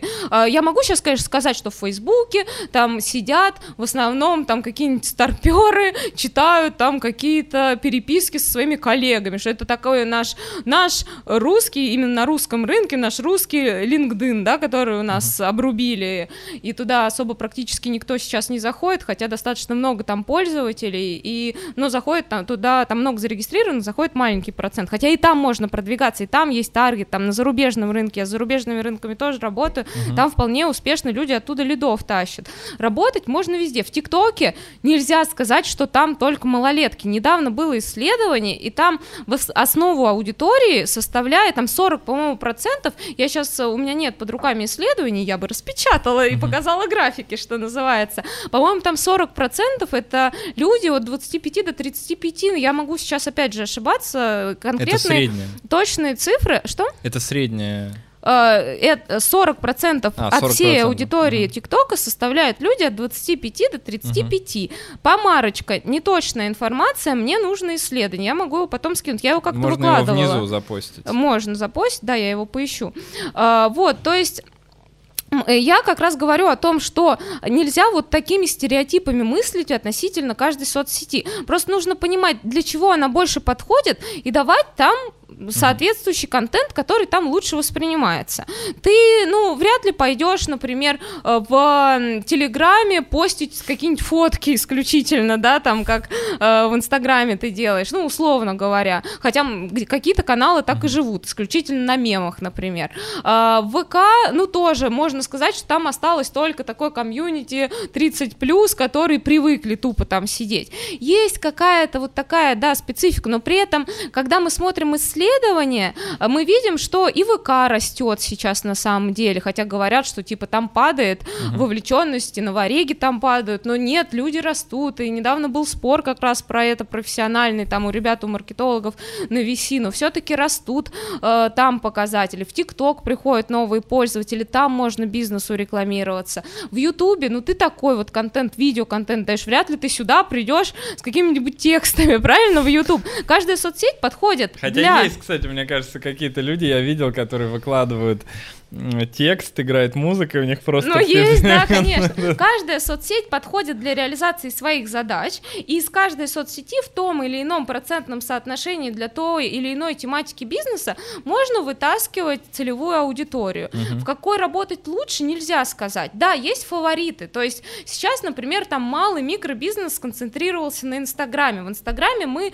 очень много зависаем, он удобный, он всегда в кармане. В Телеграм огромный объем а, аудитории аудитории заходит почитать каналы СМИ, потому что раньше мы заходили на сайты СМИ читать, сейчас мы заходим и те же самые лонгриды читаем с помощью Телеграма, потому что Телеграм как будто олицетворяет персонализированную подборку какой-то интересной информации mm-hmm. именно для нас, из тех каналов, которые мы читаем. Ну, как будто нам друг что-то послал. Ну да, вот типа, да, ну. да, да, то есть понимаешь, и другие площадки, если мы говорим и не про соцсети, про какие-нибудь агрегаторы, про какие-нибудь сервисы продаж типа там Авито, Юла, у всех всех своих цели. Нужно, поэтому и строится стратегия. Когда приходит бизнес, мы начинаем подбирать ему, выстраивать гипотезы, подбирать ему нужные для него и на наш взгляд, более эффективные каналы коммуникации, если до этого он нигде целевую аудиторию не выгребал, и у него никаких статистических uh-huh. данных нет для анализа. Мы подбираем, соответственно, ну, работаем, из этого и складывается стратегия. Какая лучше соцсеть, где эффективней? Ну, типа, нельзя так говорить, на мой не, взгляд. Не, я понимаю. Э, я имею в виду вот с чего начать, например, э, если, ну, ты много работаешь с врачами, да? Много, да, действительно а, так. Много, ну, многие у тебя брали консалты. Соркин, да, мне кажется? Э, с Соркиным я на постоянке вот. работаю, все материалы, ну, в плане лендинги мы делаем, брендбук ему делали, дальше будем работать с тобой, я надеюсь, мы, я тебе На должна... сайт, по сайту, да? Да, да, да, с тобой тоже, я думаю, мы продолжим работать. И вообще медики, я просто их очень люблю. Я обожаю доказательную медицину, это моя какая-то нереализованная мечта своя. Ты много работаешь с медиками, и мне интересно, как вообще вот эм, именно в таком ключе а, работает маркетинг, потому что в целом, ну, наверное, есть какая-то одна такая определенная стратегия, которую примерно можно приложить к большинству брендов, связанных с медициной. Именно, я имею в виду именно личные бренды, не беру там медицинскую mm-hmm. одежду, инструменты и вот это да, вот я всё. поняла. И мне э, вот э, интересен, наверное, такой посыл. Э, Допустим, сейчас э, у меня есть уже там, ну, какое-то количество соцсетей. Там у Соркина есть, там у Иры Галеевой, у Лены, опять же, да, ну, у всех есть там какое-то определенный там уже набор подписчиков, уже что-то мы все там продаем. Э, И в целом, когда ты это уже на постоянке делаешь, ты примерно ну, плюс-минус понимаешь, что и как тебе в какую сторону.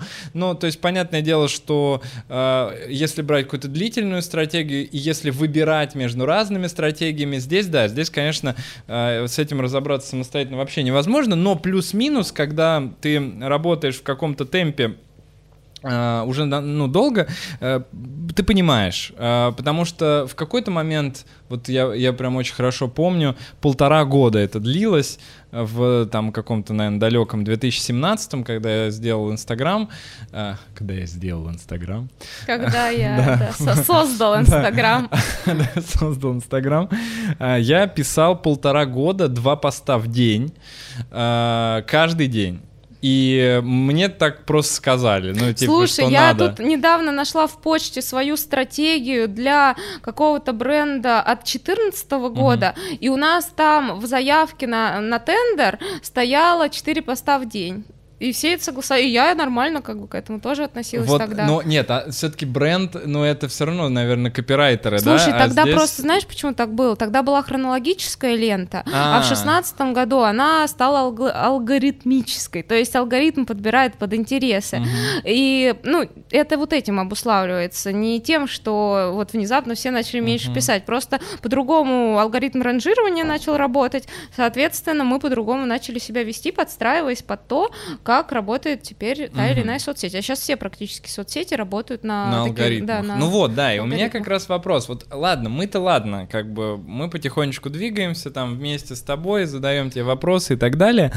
Но вот что делать начинающему доктору, который только что пришел, он хочет развивать соцсети, но мы понимаем, что 2016 год, когда я помню, я расстроился из-за того, что у меня вышел 3 рубля за подписчика, и я такой и почему до этого было полтора. А сейчас сколько? 30 рублей, вот, спасибо, а сейчас... что пришел. 10 это просто танцевать можно, я не знаю, устроить праздник э, и корпоратив. Что ему делать? Э, очень дорого.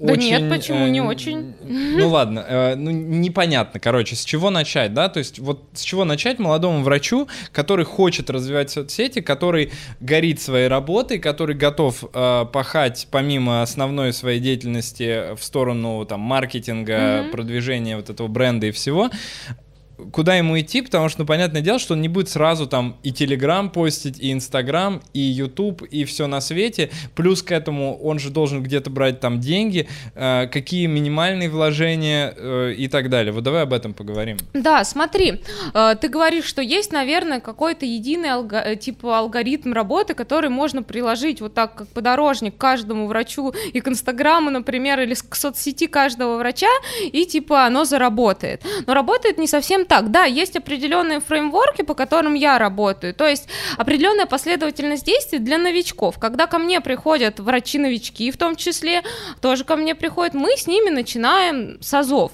Но это тоже на самом деле те азы, которые мы прорабатываем просто уже чуть на другом уровне с брендами, которые устоялись. Там, например, с тобой mm-hmm. или с Ромой Соркиным, которые уже, ну вот шли как-то в темноте по болоту, типа нащупывали твердую почву, опирались, такие, ну ничего, работает, пойдем дальше дальше, да, то есть сами шли больше по наитию, объективно говоря, э, таким э, экспериментальным путем работали. Человек приходит, видит, что у меня есть знания, видит, что я и сама свои соцсети быстро подняла, это же тоже, типа, я сам себе кейс. Люди хотят понять, да, как с этим всем работать. Поэтому э, человек обычно, да, начинающий там врач или который приходит в соцсети, мы сначала выясняем его цели и задачи. То есть он сначала кто, на каком рынке он будет работать. Тут нет какой-то единой единой, да, формы, которую я могу дать любому начинающему врачу. Кто он, как он планирует дальше работать. Может быть, он хочет развивать свой личный бренд, но при этом он будет работать в офлайне, просто ему нужен личный бренд для поддержания имиджа своего, для того, чтобы, как недавно девушка тоже ко мне молодой э, психиатр приходила, она говорит, что потом, вот сейчас я отработаю три года в государственной клинике, или сколько там нужно отработать, я уже не помню, и за это время я хочу проработать, проработать свой личный бренд. Таким образом, чтобы при учете, при э, зачислении там или при устройстве на работу в коммерческую клинику мои соцсети работали на меня, а так действительно, ну, она говорит, действительно на это смотрят, смотрят, есть ли у тебя аудитория.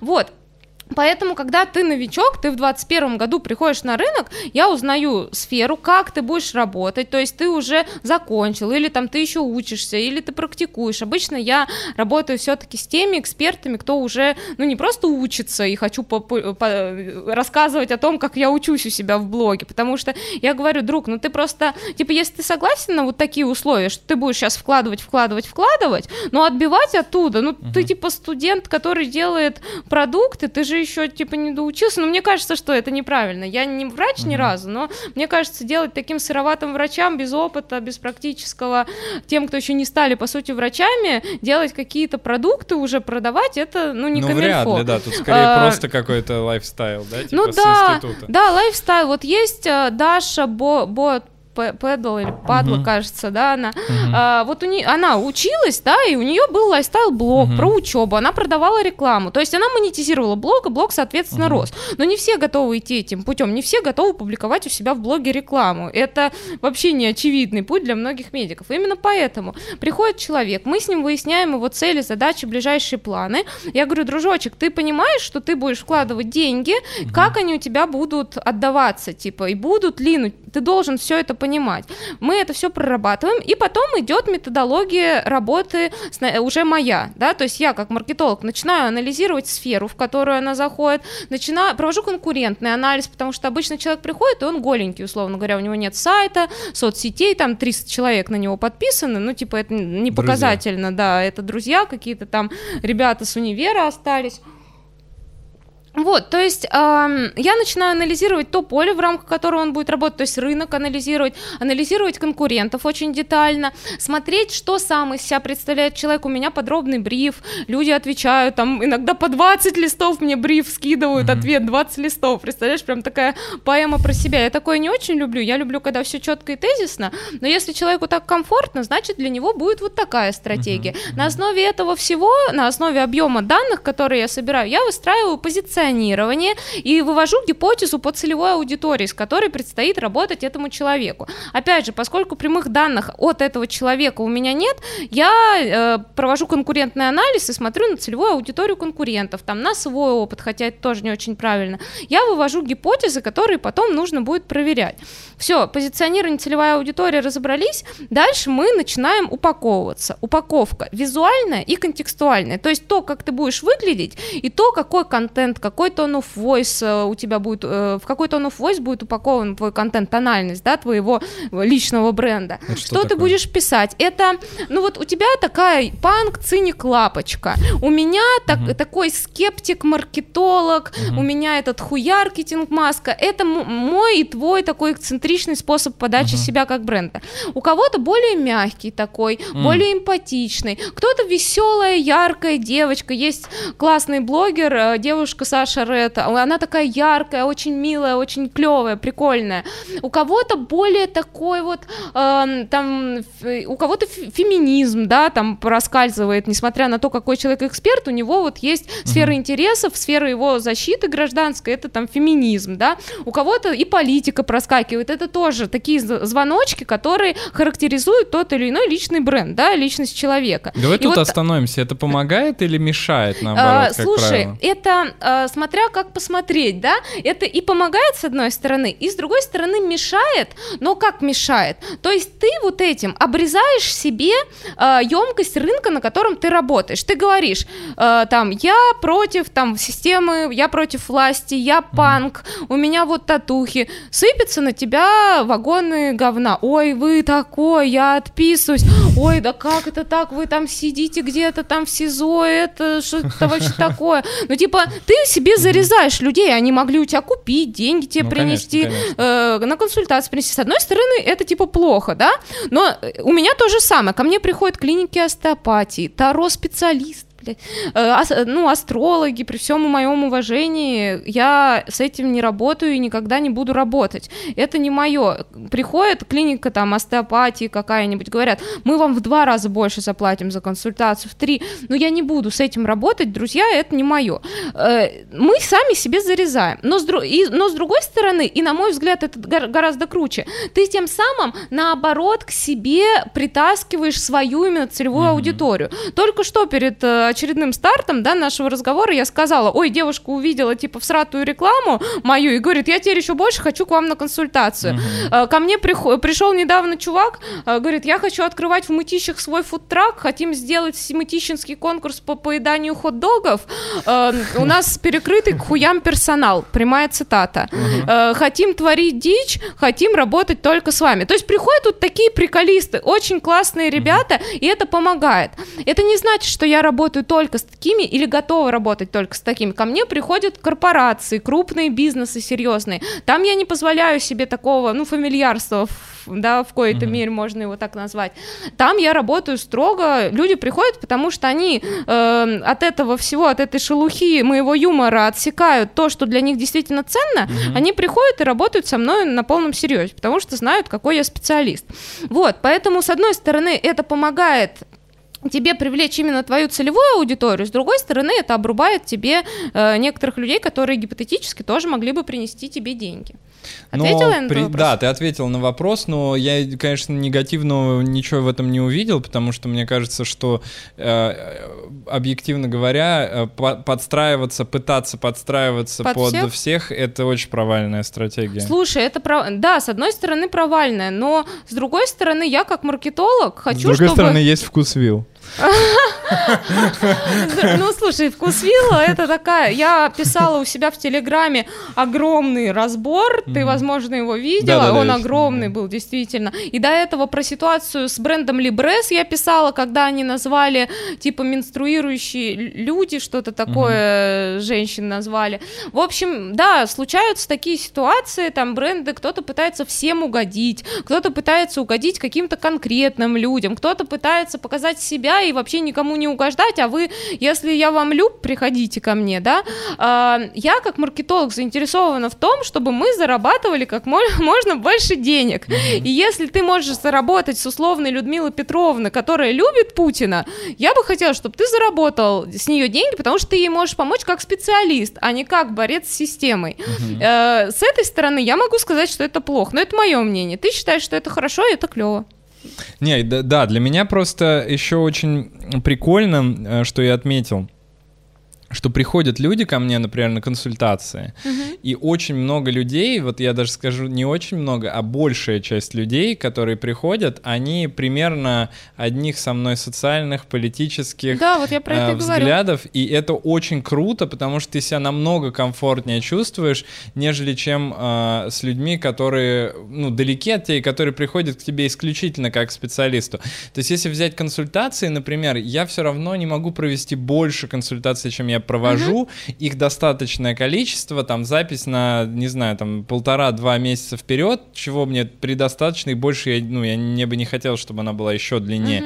И м, в плане того, что можно было бы ра- разбавить этих таких вот, ну, социально близких мне людей какими-то другими, мне не очень интересно. То, что касается другого... Слушай, я просто, прости, что Мгм. скажу, э, я, мне кажется, тут э, немножко неправильно, так ты понял. Э, я о чем говорю, что ты э, не единица, которая принимает, у тебя же психологический, Ну, э, конечно, психиатрический да, центр, и ты своим поведением определенную, как бы, тень накладываешь, ну, не те, это не тень, определенный свет накладываешь на всех этих прекрасных людей. И да, у тебя не влезет больше, чем вот энное количество консультаций.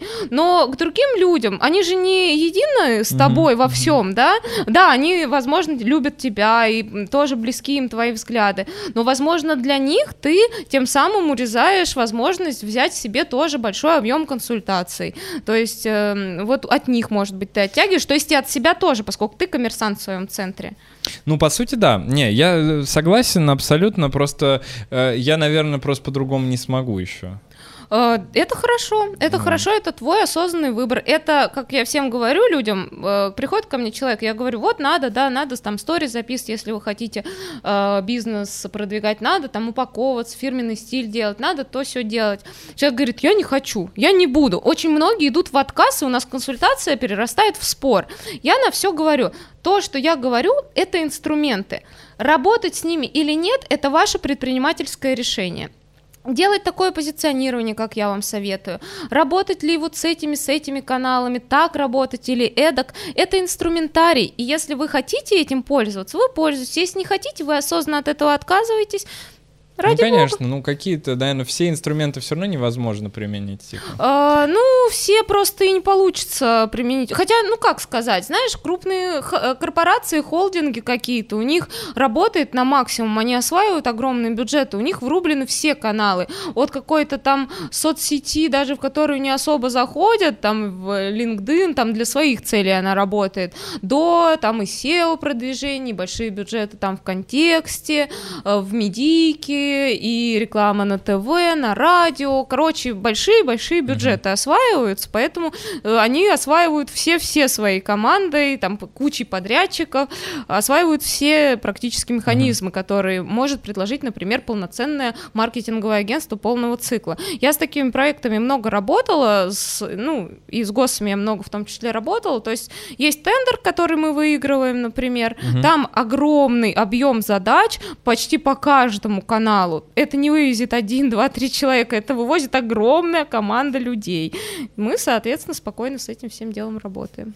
Ну, понятно, то есть здесь просто нужна какая-то, опять же, какая-то стратегия. Стратегия, да. конечно, хаотично работать Поехали нельзя. дальше тогда по, по стратегии, да, вот мы остановились. Да, э, визуальная, контекстуальная упаковка, то есть как ты будешь выглядеть, какой контент ты будешь э, нести в массы, как он будет стилистически окрашен, как ты будешь через него показывать там себя, свой бизнес, свой профессионализм.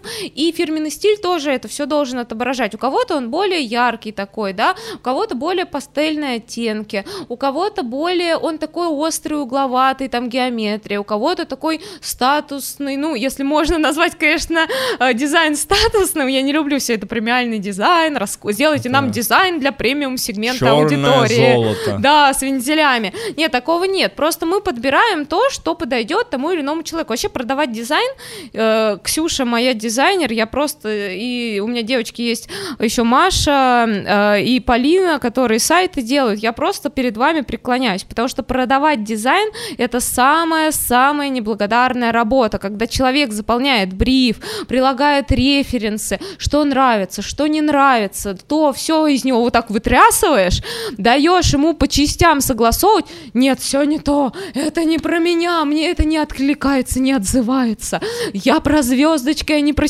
сердечки, ну типа это очень сложно понять, что там у человека в голове, даже если он попытался максимально это выразить, многие мысли-то свои не умеют выражать, к сожалению, да, Э, и тем более структурированный, понятно для другого человека. Вот, в общем, это все большой объем уже работы. Мгм. Визуал, продумать себе, как ты будешь выглядеть, как у тебя будет этот визуал распространен на все площадки присутствия твоего бренда, начиная от сайта, и соцсети, и печатный материал, даже визиточки, оформление офиса, коробочки, если у тебя там бренд косметики и так далее. Э, ну, мы про личный, да, сейчас бренд говорим, визитки, например, какие-то блокноты, там, угу. если ты будешь делать инфопродукты, коммерческие предложения, обложки, это все должно быть в едином узнаваемом фирменном угу. стиле, по-хорошему, конечно же. Э, вот, контекстуальная, да, контекст, в котором мы работаем, это я так ее называю, кто-то может назвать это просто контент-стратегией, кто-то может назвать это просто текстики от бренда, я это называю контекстуальная упаковка, ну, каждый маркетолог по-своему работает, не претендую на правильность. Когда мы, э, опять же, я очень люблю эту фразу, когда мы сделали у себя везде ремонт, повесили люстру, положили полы, покрасили стены, то есть mm-hmm. наполнили наши площадки нашим присутствием, хорошо, качественно, удобно, сделали сделали юзабилити сайт, сделали его удобным, наполнили конверсионными элементами, подумали, как человек будет идти по этому сайту, продумали элементы воронки и как мы будем ее просчитывать. Все себе это прописали, составили там табличку на будущее. Ну, понятно, что у молодых брендов нет там каких-то CRM, сквозной аналитики. Счетчики на сайт поставил, уже спасибо, пожалуйста, что называется. Э, уже хорошо, уже можно хоть что-то анализировать. Все, когда подготовили, подточили, а то, что я сейчас говорю все, это огро... Э, вот то, я, то, что я тебе сейчас проговорила за минуту, мы про это два часа говорим обычно в среднем, да, все это проработали, уже потом можно звать к себе гостей. Сделали ремонт, можно звать к себе гостей. То есть лить трафик и тестировать площадки, проверять, докручивать, анализировать, считать, э, смотреть, как можно улучшить по тому или иному результату. Уже начинаем считать, и на этом этапе стратегии мы прорабатываем инструменты продвижения и рекламные стратегии. Как с этим всем работать? Я еще иногда прорабатываю для некоторых продуктовые линейки, э, я пишу тоже гипотезу по продуктам, которые можно реализовать, а предпринимателю объясняю, как ему самому можно в дальнейшем построить продуктовую линейку, которая будет отвечать потребностям аудитории, которая будет последовательной, которая будет вести по такой тоже продуктовой воронке людей, чтобы они на выходе получали закрытие своей задачи или проблемы. Mm-hmm. И э, те тонкости, из которых состоит продуктовая линейка, это отдельно я иногда обсуждаю с некоторыми предпринимателями, кому нужно. Кто-то уже приходит, у него уже все готово, там готовые продукты. Проработали продвижение, проработали стратегии продвижения, образование, проговорили еще какие-то тонкости, потому что вопросов именно конкретных от э, юзера ко мне, от конкретного человека, который со мной на консультации, обычно дофига. Вот и здрасте, консультация на 5 часов. Типа, вот, неебический труд, как одна из моих клиенток говорит. Говорит, консультации — это неебический труд. Не, ну 6 часов это, конечно, 5 это... Ну, мы обычно разбиваем, э, и у меня все таки ограничено время, потому что, ну, я не могу сидеть и весь день подарить одному человеку. У меня чаты перикают, мне с клиентами другими надо общаться. Вот, мне, конечно, тоже надо масштабироваться, но сейчас, может быть, осенью ко мне присоединится моя любимая коллега, с которой я в офлайне уже 8 лет проработала, тогда будет полегче. Обычно консультации на 6 часов мы разбиваем на 2, и стоят они соответствующим образом. Как бы стандартная длится 3 часа минимум. Угу. 3-4. Сколько у тебя сейчас стоит? Сейчас стоит 32 Угу. Нет, прошу, 34. Я повышаю чуть-чуть цену, уже 34. А, и есть у нас формат больших стратегий, а, типа как мы вот Эст Клиник делали, примерно, ну, это надо обсуждать, конечно, что кому нужно, от 70 сейчас. Угу. Я начала их делать с начала этого года по методологии, которую позаимствовала еще там в агентстве мы делали, примерно такую. Сейчас вот, ну, такие расценки.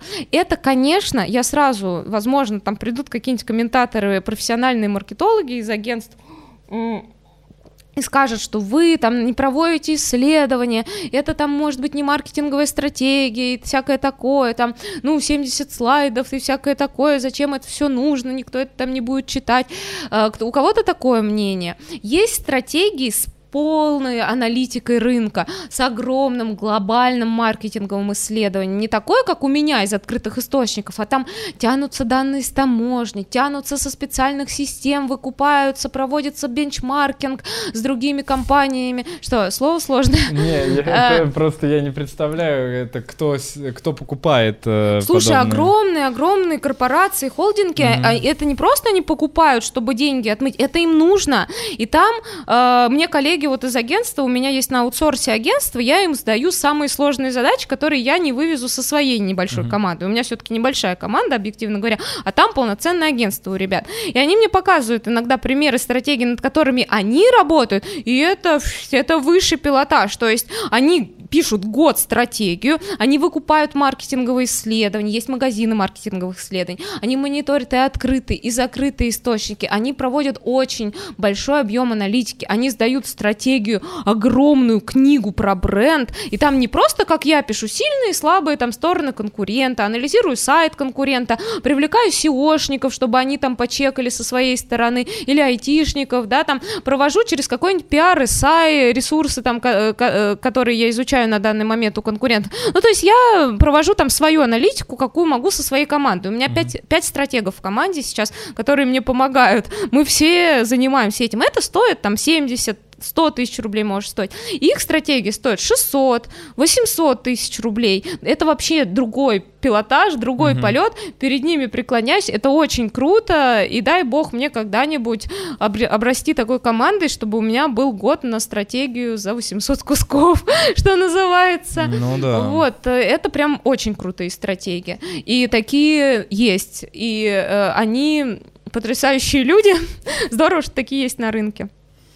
А, и получается, э, чем все заканчивается? Ну, то есть, э, к какому выводу вы потом приходите с клиентом? Ну, я-то нет, клиент я знаю, идет да. Клиент идет внедрять, угу. он идет внедрять, у него есть несколько э, решений. Он может внедрять самостоятельно, когда я сам себе дизайнер, я сам себе копирайтер, я сам все смогу, сумею. Действительно, есть такие люди, у которых набита рука в программах, которые там когда-то где-то узнали Photoshop, Figma, там, иллюстратор, Flutter, какой-нибудь Coral Draw, сами они могут с этим всем справиться, сами себе начинают потихонечку-потихонечку прорабатывать. Вот у меня недавно была на консультации девушка-фотограф, например, она заказывала брендбук у нас, но реализовывать она весь дизайн будет самостоятельно, замечательная девчонка. Вот, и э, о чем я говорю?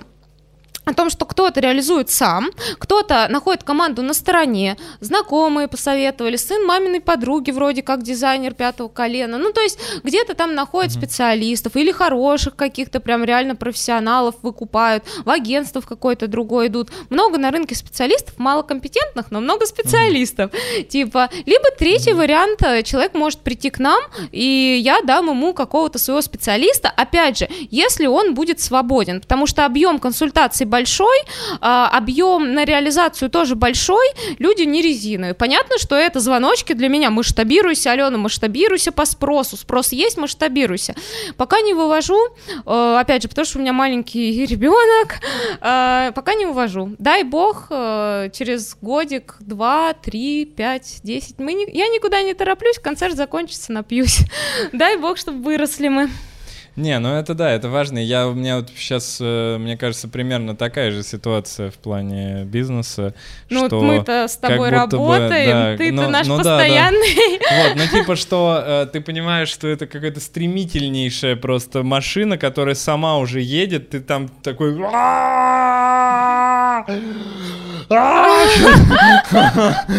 Слушай, да, но самое страшное, когда ты такой оглядываешься, а там у вас задолженность 200 тысяч рублей в рекламном кабинете, и ты такой, типа еще дальше, ну типа нужно следить, помимо того, что тебя несет по рельсам, все нужно считать, за всем нужно следить, воронку нужно просчитывать, все нужно разбивать, да, да, конечно, конечно, ну потому что это э, на самом деле вот это масштабироваться, это с первого взгляда звучит, ну типа возьми там пару людей, да, вот тебе масштабировался. Вот. А на самом деле, по сути, ты должен выстроить новые абсолютно какие-то системы, которые будут работать внутри твоего бизнеса. Да, конечно. И, и не просто их выстроить, а и запустить их потом, и еще и потом Еще и обучать этих людей, конечно, их нужно. У меня очень часто приходит, Алена, вы берете на стажировки?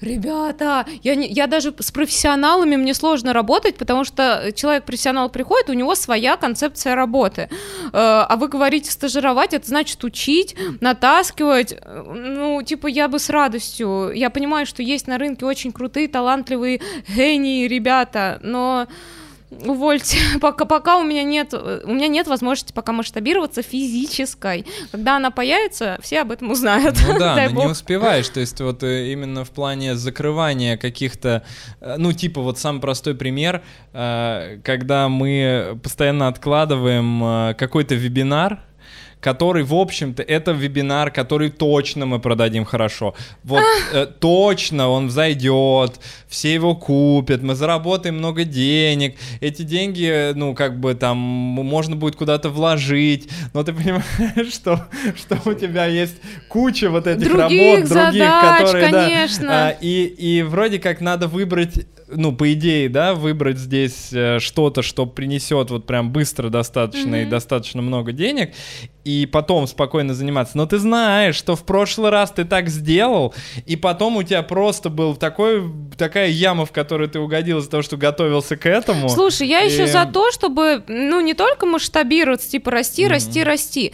Э, гораздо эффективнее расти, э, знаешь как, Э, когда ты растешь за счет того, что ты режешь косты, то есть ты уменьшаешь те стоимости, которые у тебя есть сейчас. Ты не делаешь 300 новых вебинаров, чтобы заработать больше денег, а ты подкручиваешь сайт, делаешь дешевле э, там путь клиента, условно говоря, да, по воронке, и за счет этого у тебя получается, ну, больше денег. Сначала нужно проработать то, что у тебя там за спиной, а потом на это накладывать что-то новое, потому что чем больше ты плодишь сущности и делаешь нового-нового контента, продуктов и так далее, тем больше у тебя гора недоделок, это нака- э, ну, она накапливается. Поэтому нужно обязательно, типа, сначала прорабатывать то, что у тебя сейчас есть, а потом уже расти и масштабироваться. А как масштабироваться, тут по-разному можно. Можно вширь, можно вперед, да, можно брать там новых людей, можно выходить на новые каналы, это тоже масштабирование, как вот у тебя с Ютубом ты пришел сюда, да, это твой новый канал. Можно в оборотах, там, в объемах расти. Но ра- э, перед тем, как расти, нужно сначала доработать, что там у тебя за спиной. Сайт надо тебе сделать уже скорей. Сайт надо сделать 100%. Сделаем. да. Чес- честно, пионерская. Так, ну и последний, наверное, вопрос. Что делать, если заблокируют интернет? Что делать, если заблокируют интернет? Да, сра- Сказал, нет, это надо вырезать. Короче, что делать? можно в начало? Чтобы контекст не был понятен. Меня убьют, ты что? Нет, а, что делать, если заблокируют интернет? А, идти работать. Идти работать на завод. И слава богу, что его заблокируют. Вот тогда-то все эти инфо-цыгане, которые Мгм. проявляются, э, что они там еще делают, строят всякие энеограммы, психологические, ментальные, миндальные карты, все вот эти вот, ну это, это безумная какая-то ересь, эм, даже архетипирование, хотя оно вроде как там на, на э, таком тонком лезвии маркетинга где-то находится, я даже его особо не воспринимаю, потому что это все равно типирование, стереотипизация какая-то. Эм, в общем, все мракобесы тогда у нас интернет-мракобесы перемрут. Я буду только рада, потому что работа нам с тобой найдется точно. Ну и хорошо. Спасибо тебе большое за Спасибо. такую потрясающую Было беседу. Мне было очень интересно. Зови еще, Да. было вообще очень Класс, круто. класс. Спасибо большое.